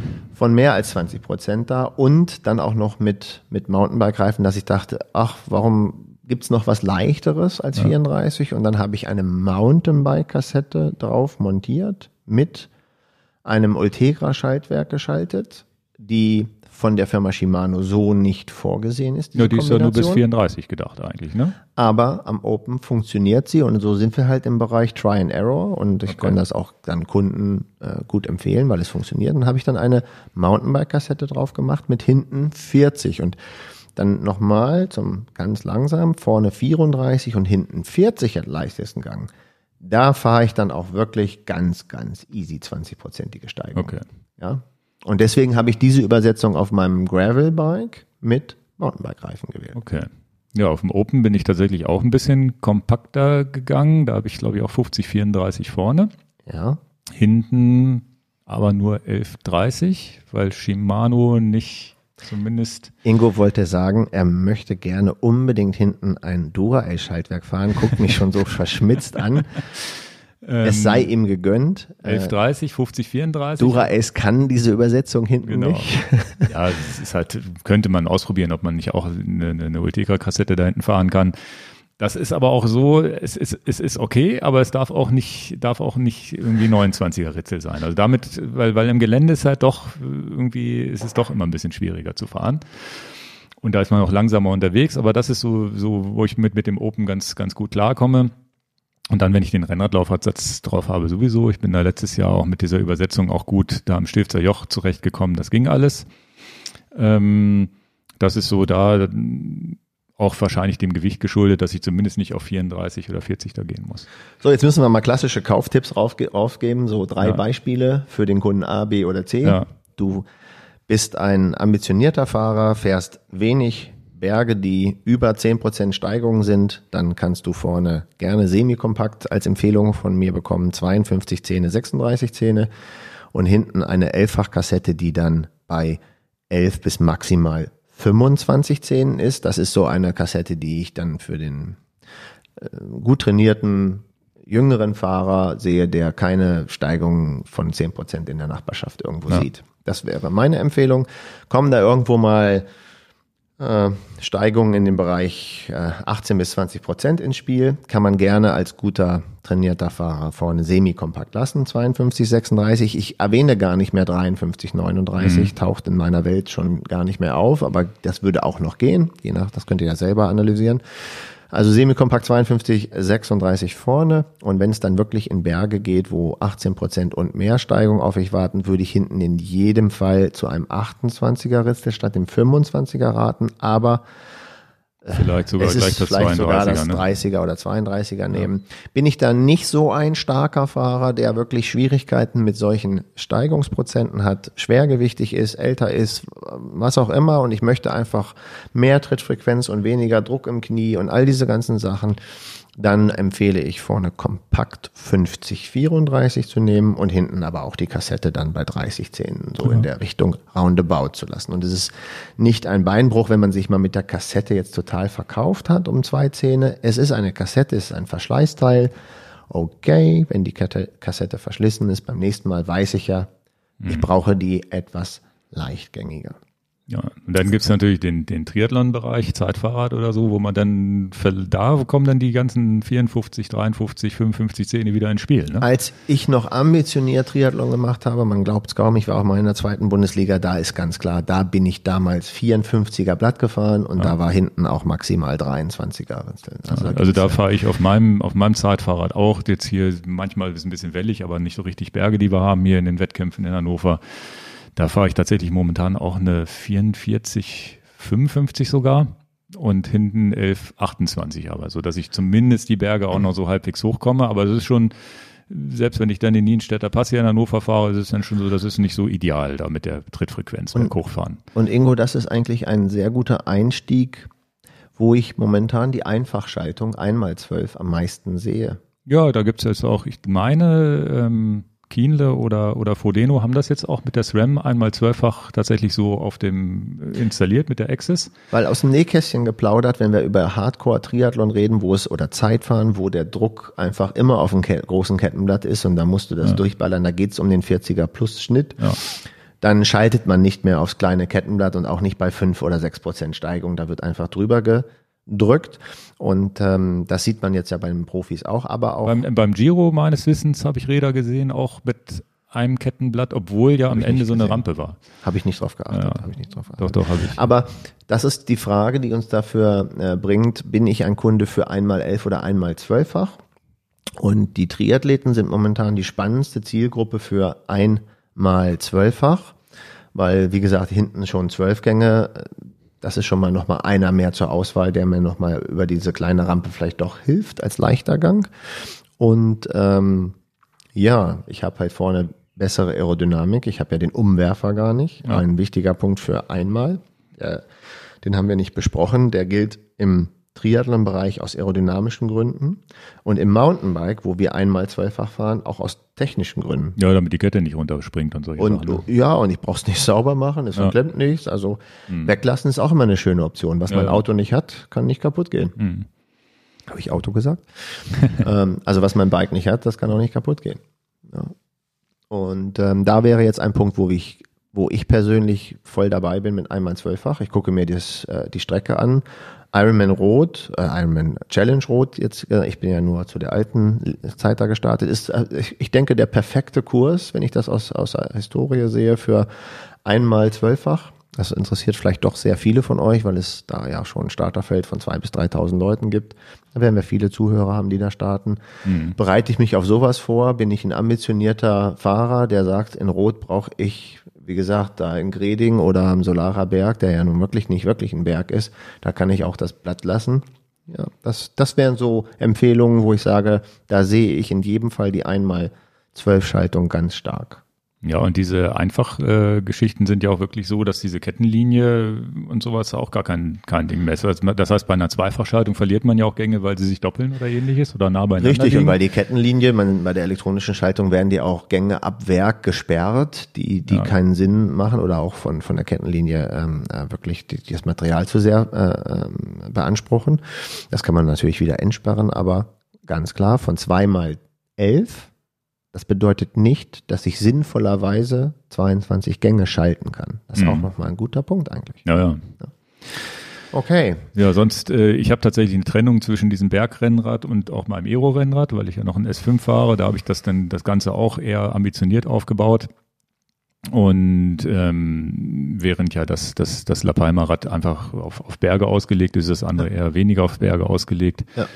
Und so kann man sich da dann überlegen, was man macht, wie fit ist man, wie schwer ist man und so weiter, was du schon gesagt hattest. Und wir natürlich individuell in der Beratung hier natürlich auch immer noch viel erzählen. Wir hoffen jetzt, dass über diesen Podcast natürlich ein bisschen was rüberkommt und man sich Gedanken macht, ja, fahre ich das Richtige oder nicht. Und Ja, aber am Ende des Tages muss auch durch eine telefonische Beratung klar werden, ich, ich muss irgendwas draufschrauben. Ich kann ja nicht Genau. irgendwie was draufschrauben, sondern man bespricht es mit dem Kunden. Und wir machen es jetzt hier mal. Und es ist Podcast. wirklich, ich habe ich hab tatsächlich für die SRAM mir das mal alles so ausgerechnet. Da gibt es so einen Ritzelrechner, ne? was fahre ich aktuell, was, was rechne ich um und habe da im Internet diese, diese Ritzeltabellen durchgegangen. Bin da die, bin die durchgegangen. Wenn, als ich die Seite das erste Mal aufgemacht habe, war ich auch erstmal, oh, jetzt muss ich das erstmal verstehen. Ne? also so ganz einfach ist es auch nicht. Ja, das kann man, ähm, Ritzelrechner ist ein gutes, gutes Beispiel. Ich habe hier die Seite mal auf meinem, auf meinem äh, Rechner eben aufgemacht, dann kann der irgendwo mit rüber reingucken. Ähm, eine Seite, da hat sich jemand sehr viel Mühe gemacht, die ich sehr, sehr, sehr, sehr gut finde, heißt ritzelrechner.de. Da könnt ihr dann reingeben, welche Kettenblätter und welche Ritzel ihr habt. Ich habe jetzt mal ein Beispiel hier gerade reingegeben, was ich fahre mit 34,50 vorne und hinten 11,34. Und Dann gebe ich halt ein, ich habe diese Kettenblätter, äh, die Ritzel, dann ganz entscheidend sind noch zwei Faktoren. Welche Reifengröße fahre ich und fahre ich jetzt 25 oder 23 oder 28 Millimeter, weil das natürlich den Reifenumfang betrifft. Ich kann auch mein Rad abrollen und dann die Millimeter des Reifenumfangs messen. Bei 28 Zoll und 25 Millimeter breiten Reifen habe ich einen Reifenumfang von 2135 Millimeter. Das ist ja das, was man sonst in einem Tacho eingibt, der keinen GPS-Empfang hat, wo man dann genau reingeben muss. Äh, wir lachen schon, aber das ist noch nicht so lange her, da war das ja. gängig. Und dann entscheide ich mich eigentlich, was will ich jetzt für eine Auswertung haben und euch als Tipp für euch, wenn ihr gute Werte vergleichen wollt, nehmt bitte nicht die Geschwindigkeit, die ihr dann erreicht. Ähm, das ist interessant für den schnellsten Gang, also 50 vorne und hinten 11 in dem Fall, dann kann ich mal auf Geschwindigkeit gehen. Dann immer abhängig davon natürlich, welche Trittfrequenz ich mache, da lasse ich jetzt mal als Empfehlung 90 stehen. Aber entscheidend ist, wenn ich die Gänge vergleichen will, ist das leichter oder härter oder schwerer, dass ich die, den Wert der Entfaltung nehme. Und der Begriff Entfaltung, den möchte ich noch einmal erklären. Ihr macht eine Kurbelumdrehung und den, die Strecke, die das Rad nach vorne geht, den Weg, den ihr damit fahrt, mit einer einzigen Kurbelung, das ist dann die Entfaltung in Metern angegeben. Und ähm, wenn ich jetzt zum Beispiel den leichtesten Gang bei mir ausrechne, in dem Fall brauche ich das jetzt nicht ausrechnen, ich brauche es nur eingeben in diese Internetseite, dann habe ich vorne 34 und hinten 34. Das heißt, diese Entfaltung bedeutet, mit einer Kurbelumdrehung fahre ich zwei Meter und 13 Zentimeter. Ja, das ist der leichteste Gang. Okay. Und der härteste Gang wäre dann 50, das große Kettenblatt und hin, vorne das große und hinten das kleinste Ritzel 11. Da wäre die Entfaltung mit einer Kurbelumdrehung, mache ich 9 Meter und 70 Zentimeter. Das heißt, der Faktor irgendwie 4 jetzt dazwischen. Aber wenn ich mir diese beiden Eckpunkte mal aufs Blatt Papier schreibe, im leichtesten Gang mache ich 2 Meter und 13 Zentimeter und im anstrengendsten Gang 9 Meter mal äh, 70, 9 Meter und 70 Zentimeter. Und wenn ich das umstelle auf deine, das kannst du jetzt dir mal merken, ne, 2 Meter 13 zu 9 Meter 70. Und jetzt mache ich deine Einstellung. Du hattest gesagt, du fährst äh, von äh, 52, 36 und hinten aber nicht eine 34er Kassette, sondern 32. 1132, dann stellen wir das mal um für Ingo. Das heißt, Ingos leichtester Gang wäre ähm, 36, 32, wären 2,40 Meter. Das heißt, im leichtesten Gang fährt Ingo doch 30 Zentimeter dann auch, auch, auch weiter. Ist dann also ein etwas härterer Gang. Und, aber er ist natürlich wesentlich schneller im Berg abtreten. Ja, das heißt, er 10,1. macht äh, 10 Meter und 10 Zentimeter mit 52, 11. Und da bin ich neidisch Ja, ich, kann ja, ich kann ja viel besser Berg der, der runterfahren. Witz ist ja, dass das überhaupt nicht hilft, weil ich trotzdem zwei Minuten später als du an, ankommst, weil ich mich einfach nicht so traue. Ne? Aber das ist ja, ist aber für mich ein ganz, ganz kryptischer Wert. Ne? Also kann ich überhaupt nichts mit anfangen mit diesen Metern. Ja, aber weil deswegen machen wir ja den. trotzdem, Weil mir das nämlich trotzdem nicht sagt, ist das, fühlt sich das jetzt leicht an oder schwer an. Ja, aber ähm, da würde ich jetzt zwei Werte euch empfehlen. Leicht kann man immer sagen, ist so, wenn ich zwei Meter mit einer Kurbelumdrehung mache, dann nenne ich das leicht. Mhm. Also wir müssen ja irgendwie platte Sachen machen. Okay. Mit einer Kurbelumdrehung mein Rad zwei Meter nach vorne bringen, ist nicht, ist nicht viel Druck auf dem, also ist nicht, es Okay. tut nicht so weh. ähm, so roundabout zwei Meter, ähm, das ist sehr, sehr leicht. Und äh, so zwölf Meter als, als Weg mit einer Kurbelumdrehung, das wäre sehr wünschenswert und anstrebenswert, wenn ich bei 70 bergunter noch kräftig treten möchte. Okay. Ja? Das ist ja das, was ich auf dem Zeitfahrrad habe, wo ich immer denke, wenn Na, ich jetzt rück- können wir ja ich, ich mal auf dem Zeitfahrrad, welche Kettenblätter hast du auf dem Da habe ich Zeitfahrrad? 54, 44 oder 55, 44, irgendwie sowas. Kann ich nicht einstellen, ich wähle das als einzelnes Kettenblatt. 55 ist ja das Interessante, ne? Ja, wenn ich sie irgendwo sehe, Custom. Er bietet es mir gar nicht an, dass ich irgendwo 55 eintippen kann, glaube ich. Ah, okay, dann. Ja, ich weiß nicht, wo es jetzt eingeben Ja, aber das ist ja, das ist. Hier kann man es eingeben. So, Moment. Ich habe es gleich. 55 und dann hinten 11, ja? Mm, Genau. 55, 11 sind 10,7 Meter. Na, das kann ja irgendwie nicht Ich hinkommen. gucke mal, ob ich alles richtig habe. Doch, habe ich. Und bei 53 sind es 10,3 und bei 55 sind es 10,7. Okay. Ne? Ja, ja, 11, ja, ja, okay. Genau. Nee, also da, das ist, äh, das ist ja das, wo ich tatsächlich äh, beim Zeitfahrrad ins Leere getreten habe, wenn ein Rückenwind leicht abschüssig, wo ich gesagt habe, okay, da will ich noch treten können. Ja. Das war eigentlich der Grund, da ein bisschen höher zu gehen. Ne? Ja, ja. Also da kann man ja auch auf Geschwindigkeit umschalten. Wenn ich jetzt das mal ist, sage, ist das nicht dann auch eine Typfrage, weil ich jetzt so als Triathlet bin ich jetzt nicht der, der mit 100, 110 10er Frequenz durch die Gegend fährt, sondern ich fahre vielleicht mal eine 80, 90 Trittfrequenz. Das spielt ja wahrscheinlich auch eine Rolle, ne? Jetzt Eine zumindest in Rolle. diesem, in diesem Hochgeschwindigkeitsbereich. entscheidende Rolle, entscheidende Rolle. Ähm, kommen wir noch mal zu. Ich habe meinen Kumpel Marcel ähm, mal gebeten, mir mal so Werte vom Bahnsport zu geben. Da werden ja Trittfrequenzen von über 100 getreten. Der Bahnsport ist ja so eine Sache für sich, aber da kann man auch mal sehen, was was Der ist, der ist in der Weltmeisterschaft dabei, ne? Ja, der ist als, als Master ähm, Vize-Weltmeister geworden in LA ähm, im Teamsprint und im Sprint. Und ähm, ja, ist ein guter Freund von mir und ähm, ist in der IT tätig und ist natürlich als, als ähm, also Berufstätiger, ähm, der das ja nur noch als Amateursportler, hätte ich fast gesagt, äh, betreibt. Ähm, das ist schon eine Weltklasse auf 200 Meter Sprint. Da ist man so bei 9, Komma irgendwas Sekunden unterwegs. Ja, also wenn die Hussein Bolt dieser Welt 100 Meter in 9 Sekunden machen, dann machen die Jungs das Doppelte als Geschwindigkeit. Ist ja auch klar, die gehen da mit 80 Sachen. Das, die fahren tatsächlich 80 km/h. dann. Ja, da ist im Sprint steht dann 80 Sachen auf dem Tacho und wenn man ähm, da die Übersetzung mal wissen will, dann gebe ich euch mal die letzte Übersetzung, die ich hier notiert habe von Olympia Gold 2012. Wurde gewonnen mit vorne 64er Kettenblatt und hinten 14. Ja, ähm, Die haben das- auch dann nur diesen Eingang, ne? ja, na klar, also in, in Nichts mit Schalten. Nichts und- mit Schalten, und nein. Und, starre Narbe und äh, auch ganz breite Ketten und nicht so, was wir so von den Zwölffachketten und Elffachketten kennen. Das Breite alles Ketten, warum breite Ketten? wegen der, der Standfestigkeit. Da wird über 2000 Watt reingeballert. Ach, Und- nicht, dass sie reißt, oder was? Na klar, das Okay. da muss ja auch alles extremst halten. Und ähm, das nun mal so, ähm, äh, wie sich Sachen ähm, unterschieden haben. Und dass äh, die letzten äh, 20 Jahre im Vergleich 1992 Jens Fiedler Olympiagold im Sprint vorne ein 48er Kettenblatt, hinten ein 14er Ritzel zu 20 Jahre später, za- 2012, äh, Jason Kenny das gleiche mit 64er Kettenblatt vorne. Das heißt, Das heißt, die Beine sind besser geworden? die oder? Beine sind besser geworden, die Medikamente weiß ich Ja, nicht. ja. Das wäre überhaupt nicht, das wäre, das, das nehmen wir, das müsst ihr löschen, was ich gesagt habe. Ähm, das war nur ein blöder Scherz von mir, das meinte ich gar nicht so, da muss ich mich schon wirklich entschuldigen für. Aber die Beine sind besser geworden, aber ganz klar, es werden einfach die härteren Gänge da bewegt mit trotzdem 100er Trittfrequenz. Okay, Ja. Und naja, dann äh, ist halt, ähm, das wird dann in Zoll angegeben, welche Übersetzung das ist, äh, 144 bis 165 Zoll. Lange Rede, kurzer Sinn, mit 85 Sachen über die Ziellinie zu fahren, da muss auch Druck aufs Pedal. Da Ja. ist, äh, das ist mal, ähm, vielen Dank übrigens an Marcel hier. Das, das, das traue ich mir nicht mal bergab zu fahren, weil es mir schon zu schnell wird.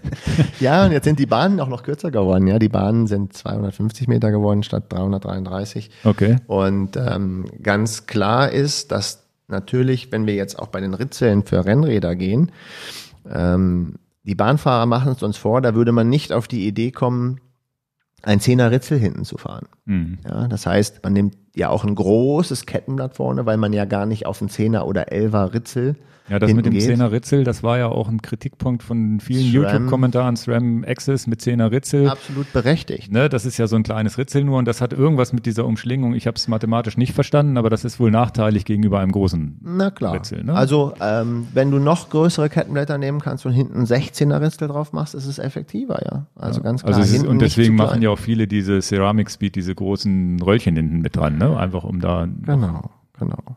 Ja, dann haben wir das mal im Sprint angesprochen und was auch vielleicht nochmal, wenn wir denn bei Übersetzungen sind, dann können wir auch nochmal die Übersetzung von den äh, Stundenweltrekorden uns hier mal äh, reinholen und ähm, da ist Toni Romminger 1994 äh, 60 14 gefahren mit einer gemessenen Trittfrequenz im Durchschnitt von 103 Umdrehungen pro Minute und äh, Jens Vogt dann im Jahr 2014, das was viele Leute äh, vielleicht live gesehen haben, fand ich jedenfalls super von Eurosport, dass sie es live gebracht haben. Jens Vogt ist dann 54-14 gefahren, sechs weniger. Und äh, der letzte Wiggins von 2015, Bradley Wiggins, ist 58-14 gefahren Okay. beim Stundenweltrekord. Aber das nur mal so am Rande, da diese werden Stunden- andere. Diese, diese Stundenweltrekord. Ich habe mir dieser Viktor Kampnat war jetzt der letzte, Ja. der die 55 geknackt hat. Da Ja. habe ich mir das Video mal, diesen Stream, gibt's bei YouTube irgendwie, kann ich euch mal den Link in die Shownotes machen. Das Fahren war ja gar nicht so interessant. Ne? Er- Das war schon interessant, weil der fing halt an. Ne? Das ging los mit, äh, der ist einen irgendwie 55, hat sich so langsam an die 55 km/h herangetastet und ist sie dann auch konstant gefahren und dann wurde es irgendwann langweilig. Fährt halt da die ganzen Runden, ne? Da passiert ja nicht, nichts. Ne? Aber was hochinteressant war, was die vorher alles gemacht haben. Da hat er irgendwie solche komischen Taschentücher in der Nase gehabt, hat sich ein, echt hier so ein Red Bull noch eingezogen und solche Sachen. Äh, Kühlung hat irgendwie so ein Spray auf dem Kopf sich gemacht und, und was weiß ich, hat, ist glaube ich sogar ohne Sonnenbrille gefahren, also einfach so nur.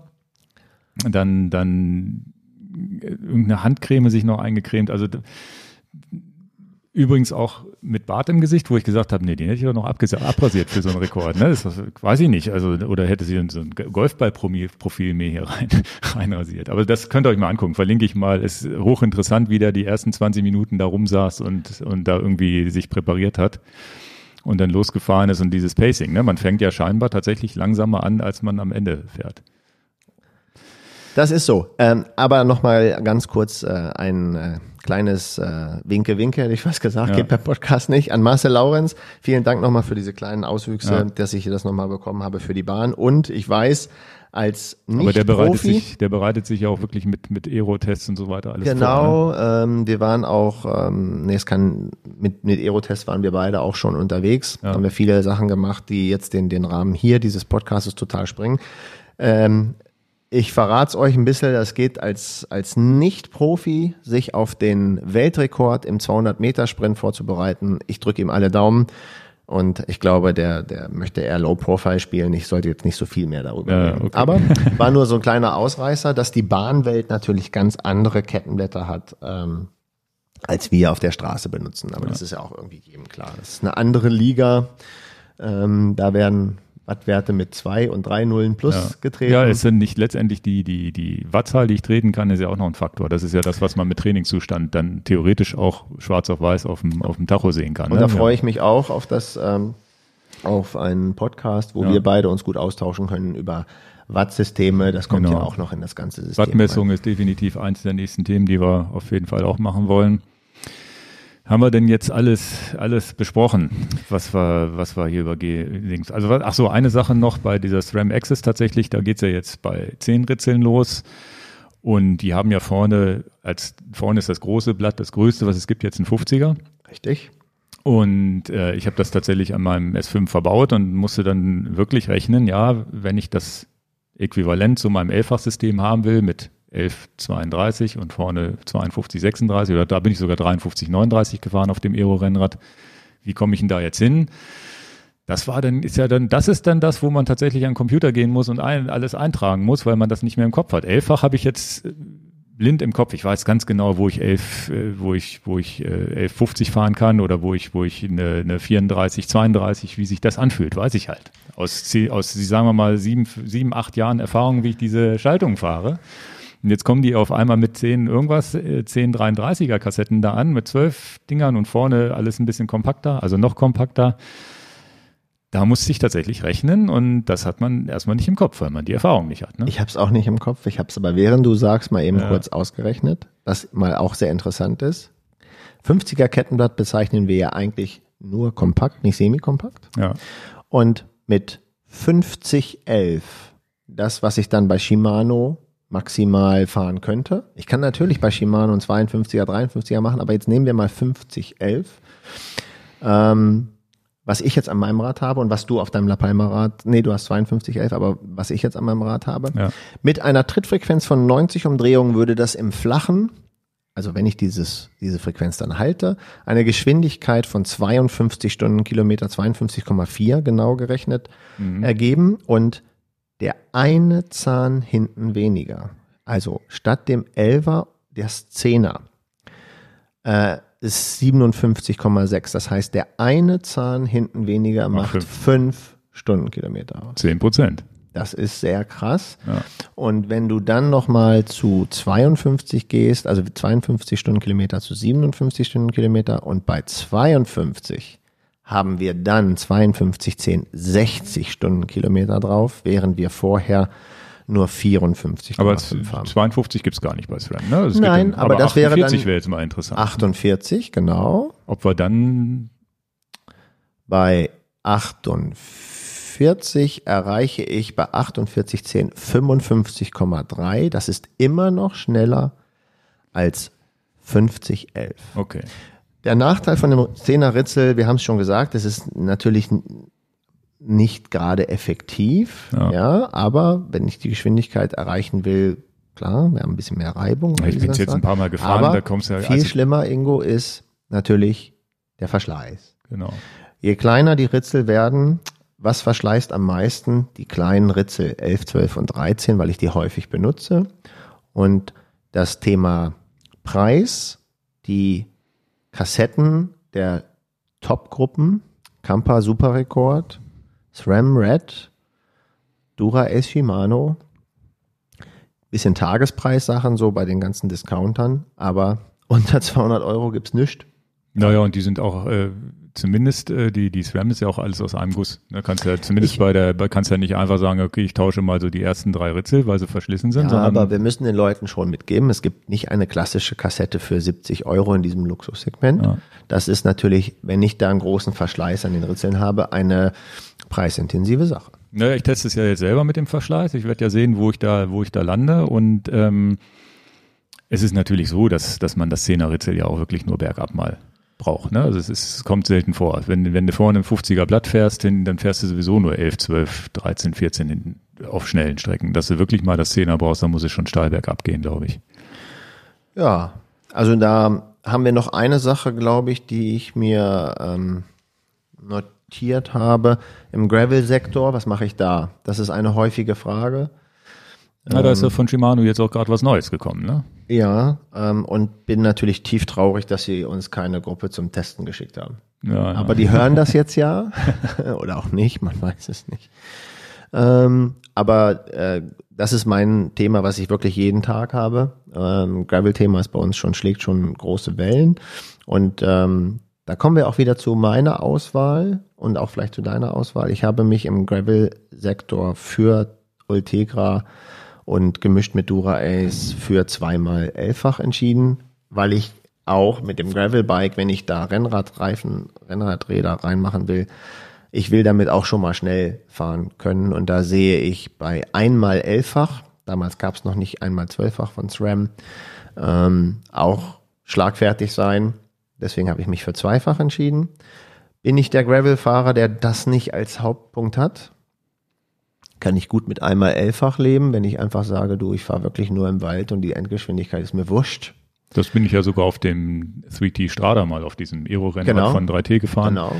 Das war ja auch schon mit einmal elffach konnte ich schon, schon viel, viel machen. Das war, war gar nicht blöd. Deswegen die Frage und Antwort, ähm, je nachdem, wie nutze ich dieses Gravelbike, bin ich da eher wirklich nur Offroad unterwegs und habe nicht so den, den, den Bedarf an schnell im Flachen. Äh, Ist einmal elffach und einmal zwölffach sowieso und einmal dreizehnfach erst recht. Von Rotor dann bin ich gut bedient. Ja, also man muss ja auch dann bedenken, man kommt dann vielleicht nicht auf diese Endgeschwindigkeit von 52 km/h, die wir eben da mal eben ausgerechnet Ja, haben. man kann mit aber du kannst immer 40 noch, du kannst aber immer noch 40 fahren. Ne? Also Ja, aber auf die klare Frage gibt es eine klare Antwort. Warum habe ich mich so entschieden und warum sollte ich manchen Kunden da oder so?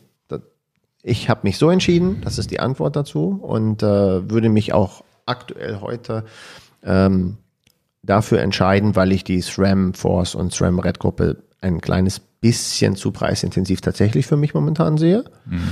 Ähm, ja, und ähm, da, das ist die Entscheidung. ja. Aber sonst mit einmal 12 hätte man ja noch ein bisschen mehr Reserven am Ende des Tages. Momentan gibt es einmal 12 hinten nur als leichtestes Ritzel von SRAM mit 33 Zähnen. Das ist mir zu wenig. Ja. ja, da müsste man sich noch eine etwas größere Kassette wünschen. Äh, gäbe es eine Kassette 10 bis 40 im Gravel-Bereich mit einmal 12, wäre ich voll dabei. Ja. Und die Gravel-Gruppe bei Shimano ist ja, da war ich erst ein bisschen enttäuscht, warum nicht zwölffach? Ne? Warum kommen die jetzt mit, mit so einer Elffach-Geschichte daher? Das werden wir nicht genau erfahren, es sei denn, wir haben mal jemanden von Shimano im Podcast, der da uns die Hintergründe zeigen kann. Aber ich denke mir, sie können jetzt nicht mit einer Gravel-Gruppe kommen mit einmal zwölffach, wenn Dura Ace nicht einmal zwölffach ist. Also die Top- Top-Gruppe muss zuerst kommen. Naja, wie würdest du es denn machen, wenn du der Chef von Shimano wärst? Die, da unser Aushängeschild wird zwölffach und die anderen kommen im Nachzug zwölffach. Mhm. So denke ich mal, ist es der, der logische. Wenn sie jetzt eine Gravel-Gruppe rausgeben als einmal zwölffach, was denkt dann der Dubai-Fahrer? Ja, das ist ja noch so der nächste Schritt, wenn wir über Schaltungen sprechen. Wer, über, auf welche Marke entscheide ich mich? Was ist jetzt das, was ich gerne fahren würde? Ist es die, und elektronisch, nicht elektronisch? Und das sind natürlich, da können wir noch einen zweiten Podcast drüber machen, wo wir dann genau sagen können. Jetzt ging es ja hier viel um Schaltung, Übersetzung. Man kann es ja so in Kürze fassen. Das äh, gängigste ist, glaube ich, momentan immer, wird immer Shimano Ultegra ist, glaube ich, so die Brot- und Buttergruppe, die jeder fahren kann und die einen elektronisch, die anderen mechanisch. Jetzt ist SRAM mit der Force dazugekommen. Jetzt muss man sich im elektronischen Bereich eigentlich nur noch entscheiden, brauche ich unbedingt zwölf Rixel oder ist mir Funk wichtig oder ist mir das wichtiger per Kabel zu schalten? Also das sind ja so die, die Fragestellungen, die man sich stellen muss. Ne? Ja, die kann ich auch alle beantworten. Okay. Das sprengt nur den Rahmen von heute. Ähm, Ja, aber ist, ist das nicht so, dass man, dass man eigentlich nur bestimmte Weichen stellt? Also es gibt ja einmal diesen Camper, sehe ich eher so als Nische, wo, wo wirklich einer sagen will, er will wirklich unbedingt das italienische Camper, Campagnole, die sind auch vom Gewicht nicht mehr vorteilhaft gegenüber den anderen meines Wissens. Und äh, technisch weiß ich nicht, wie sie momentan sind. Ich habe sie nicht gefahren, die, die aktuelle Gruppe, auch die neue elektronische Zwölffach nicht.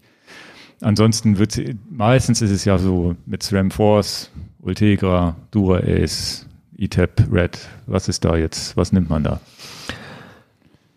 Anfangen würde ich, das liegt vielleicht an mir, dass ich da einen Knall habe, auch mal drüber nachzudenken, welchen Hersteller hole ich mir ins Boot. Okay.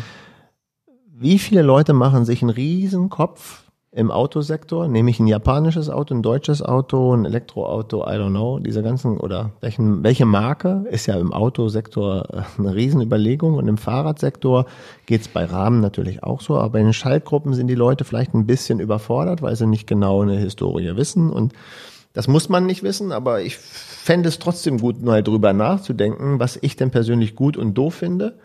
Und ich bewerte es jetzt tatsächlich mal nicht. Ich gebe nur mal vielleicht ein Feedback von den letzten 20 Jahren, was man so für Gespräche hat.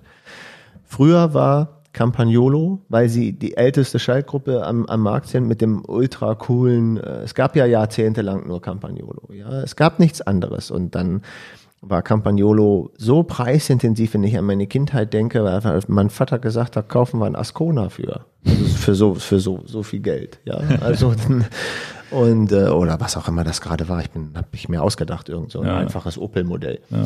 Und, ähm, es gab nur Campagnolo und jede Tour de France wurde mit Campagnolo gew äh, gewonnen. Es gab ja nichts anderes, von daher, das ist es. Und sehr preisintensiv und dann hat man davon geträumt oder man musste letztendlich dann so wie ich mit Simplex anfangen.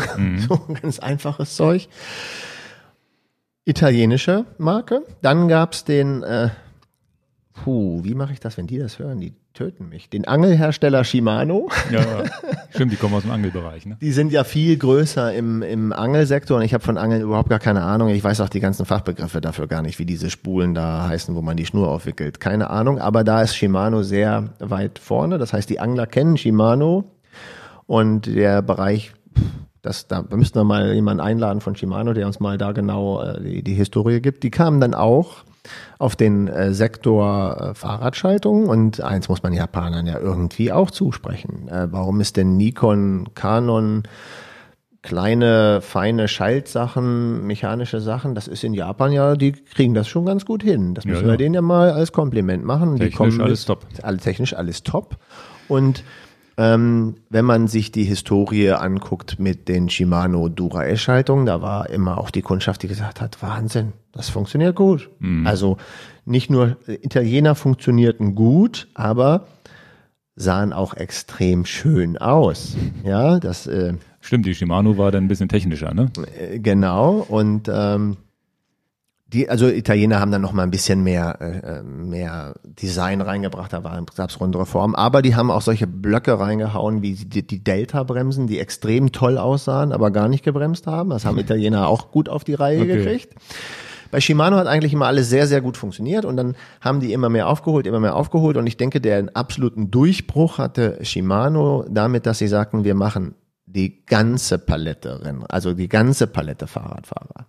Während Campagnolo nichts mit Nabenschaltung hatte, das war so Fichtel und Sachs, da kommen wir ja gleich zu, dass die Domäne hat Shimano immer viel gemacht, auch für den Touring- und Trekkingradfahrer, für billigste äh, Räder von der Metro oder vom, vom, vom Supermarkt. Da gab es auch immer irgendwo der Name Shimano, der als Werbename dann im Prospekt stehen musste, wo man einfach eine ganz simple Und damit sind sie jetzt hatte. einfach in den Markt Und dann richtig den Markt benommen. Und dann natürlich äh, den Mountainbike-Sektor haben die Italiener aufgegeben, was ein Riesenfehler war, weil Mountainbike hat richtig, äh, richtig Umsatz gebracht. Und ich glaube so, wenn du jetzt diese Namen sagst, ähm, Shimano ähm, 600er Gruppe, was dann die Ultegra Gruppe geworden ist, oder in der Mountainbike-Welt die Shimano XT, ähm, das ist ja die absolute gehobene Mittelklasse gewesen und dadurch hat sich Shimano sehr gut etabliert und, und Campagnolo ist immer weniger geworden.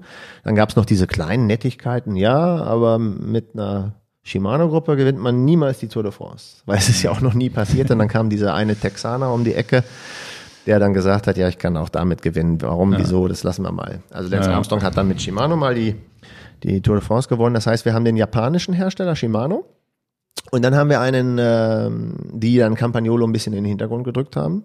Und dann kam die Firma SRAM auf den, auf den Punkt. SRAM ist ein amerikanisches Unternehmen und dann, es gibt keinen Herrn SRAM, den gibt's ja gar nicht. Das sind also nur die Abkürzungen der Firmengründer, Besitzer.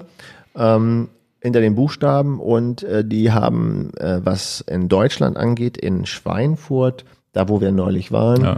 ähm, da war auch Fichtel und Sachs beheimatet und das ist ähm, jetzt im Prinzip könnte man sagen, wenn du eine Schaltgruppe fahren willst, engineert in Deutschland, in Schweinfurt, dann wäre das zum Beispiel vielleicht eine politische Entscheidung, dass du sagst, nee, nicht italienisch, nicht japanisch, sondern deutsch, obwohl es eine amerikanische Firma ist. Verstehst du, wie kompliziert es ist? Ja, ja, okay. Und dann habe ich, und das, das, das, das lassen wir jetzt mal ganz kurz. Und das ist die erste Richtung, wo man sagt, wo fühle ich mich mehr beheimatet? Ja, es ist, also ich glaube auch die Optik, ne? Gefällt mir die Gruppe. Genau. Und Dann, dann, und das muss man ja auch sagen, das ist, ich, ich komme ja auch aus, ein bisschen aus dem Kamerabereich ob ich mit einer Canon oder mit einer Nikon fotografiere. Am Ende kommt ein extrem gutes Bild bei raus. Also die nehmen sich qualitativ, zumindest jetzt auf aktuellem Niveau, nehmen die sich alles nicht. Sie haben beide super Sensoren drin.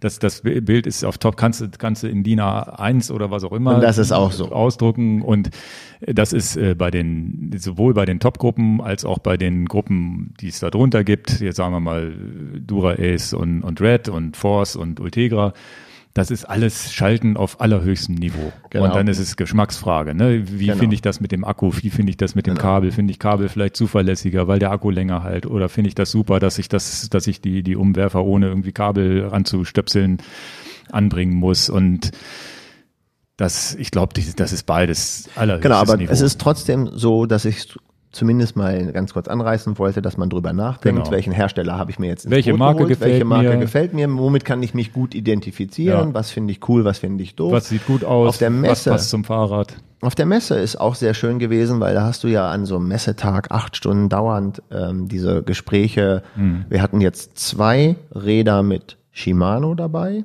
elektronisch geschaltet und zwei Räder mit, äh, äh, mit äh, SRAM, Force und äh, Red elektronisch geschaltet. Wir hatten also keine mechanischen Räder mehr am Stand und das, das ist auch schon bezeichnend. Das heißt, wir haben die absolute Luxusklasse auf diese Messen genommen und dann ist da nichts mehr mechanisch gewesen. Das war ein kleiner Fehler, den ich gemacht habe, weil dann manche Leute sich mit dem Brett vor den Kopf gehauen fühlen. Mhm. Äh, würde ich so nicht mehr machen. Ich würde auch noch ein mechanisches Rad mitnehmen wollen, aber haben wir nicht drüber nachgedacht und es ist keine böse Absicht. Das heißt, wir gehen schon von unserer Denkensweise, und da ist der Fehler im System, davon aus, wenn ich so in die Top-Liga einsteige, rede ich nicht mehr über eine mechanische Schaltung. Mhm. Und auch eine, eine SRAM Red gibt's ja nicht mechanisch. Stimmt. Es gibt sie elektronisch oder elektronisch. Zumindest die zwölffache nicht, ne? Die alte genau. elffach schon. Ja, ja. Ne? Aber Dura Ace kann ich noch wählen bei Shimano. Nehme ich sie mechanisch. Es ist die Top-Gruppe, wo ich hm. immer noch wählen kann, ich nehme sie mechanisch oder elektronisch. Ja. Und ähm, ja, mechanisch, äh, mechanisch, elektronisch ist auch tatsächlich am Ende des Tages eine Geschmacksfrage. Ne? Es macht dich nicht schneller, aber und ähm, natürlich auch eine Preisfrage. Elektronisch abs kostet absolut, immer mehr, ganz absolut. klar. Das ist aber gar nicht unser Podcast-Thema für heute gewesen, ja. aber da machen wir bestimmt noch mal was drüber. Ähm, ähm, ja. Ja, das mit dem elektronisch ist tatsächlich, bei mir war es so, ich habe es auf einem Rad gekriegt und habe gesagt, scheiße, ich mache ich auf den anderen auch. Und es gibt tatsächlich Kunden oder Menschen, mit denen ich gesprochen habe, die haben es ausprobiert, haben gesagt, bloß wieder, bloß wieder mechanisch. Also, also ich kenne keine Kunden, die elektronische Schaltung schlecht finden. Ja, ich habe schon ich tatsächlich Leute mal gesprochen, die das, die das einfach nicht, nicht wollten. Und äh, ich weiß gar nicht, ob die wie die Mehrzahl das kauft. Bei uns hält sich wahrscheinlich mechanisch, elektronisch noch die Waage, ne? Nein. Ne? Meistens elektronisch? Ja. Okay. Aber ähm, das würde so rüberkommen, was ich nicht möchte, irgendwie, wenn ich darüber nachdenke, wenn ich die Antwort so rausblase, dass wir das äh, nicht gut fänden oder so. Ich habe ja selber, ich habe ja selber auf meinem Rad R3, mit dem ich nach La Palma fahre, auch eine Ultegra mechanische Schaltung und ich bin hochzufrieden ja, und ja. ich muss da jetzt nicht einfach sofort mit Gewalt eine elektronische Schaltung drauf machen. Aber mein neues Open, was ich mir konfiguriert habe, ich eben so nicht mehr gemacht. Ja. ja, ich so wieder als Mechanikerleihe, ich finde das mit dem elektronischen auch ganz gut, weil ich das Gefühl habe, es ist für mich leichter einstellbar. Okay, anderes Thema, aber äh, auch ein, auch ein vielleicht ein anderes, ähm, ja. Ja, die drei, jetzt aber jetzt, jetzt, ich glaube, das was was wir jetzt wirklich alles durch haben, was was Schaltung, Übersetzung angeht, wir sind mal ein bisschen auf die Marken eingegangen. Das ist jetzt schon sehr sehr umfassend geworden. Und äh, ich hoffe nicht zu langweilig für die Leute, die sowieso schon ausge, äh, ausgekannt haben, aber für Leute, die überhaupt gar keine Ahnung von Schaltung haben, da war jetzt viel Gehirn, Gehirnschmalz, glaube ich, drin.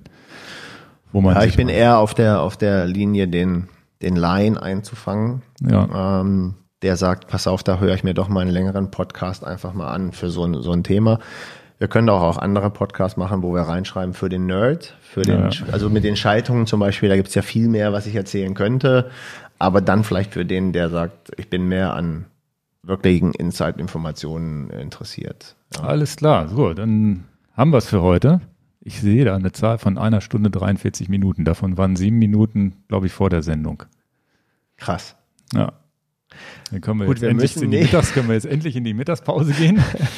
Und äh, ja, gebt uns ein kleines Feedback, ob das, äh, ja, sind ja unsere ersten Gehversuche. Ich hoffe, wir haben es ganz gut hinbekommen. Es ist nicht zu langweilig geworden und nicht zu sehr in die Tiefe gegangen. Direkte Feedbacks sind dann gerne, Podcast, gerne, gerne ein Feedback geben. Podcast ja. at enjoyyourbike.com. Genau, einfach eine E-Mail schreiben, Kommentarfunktion und so. Das muss ich alles nochmal gucken, wie das dann auf dieser Feed-Seite auch ist, ob man da Kommentare hinterlassen kann. Für alle, die jetzt nicht bei YouTube unterwegs sind, natürlich YouTube-Kommentare auch immer willkommen. Und ja, wir freuen uns auf die nächste Sendung. Wir haben so ein paar Themen schon eingesammelt. Schickt uns gerne auch Themenvorschläge. Und ja, es geht um Scheibenbremsen haben wir noch, Powermeter und solche Sachen, wie man mit Fahrrädern verreisen kann und so weiter. Das sind alles Themen, die für die nächsten Sendungen so hier schon in der Pipeline stehen. Bikefitting auch, da müssen wir auch mal eine Sendung drüber machen. Background ja. von uns beiden, irgendwann mal nur Anekdoten. Ist ja genau. auch mal, also wirklich ja, ja, ein totales genau. Quatschding. nur Anekdoten machen wir auch, wo wir über uns ein bisschen preisgeben. Alles klar. Dann äh, ja, vielen, vielen Dank fürs Zuhören, wer bisher durchgehalten hat und dann auf jeden Fall bis nächstes Mal und dir auch nochmal danke.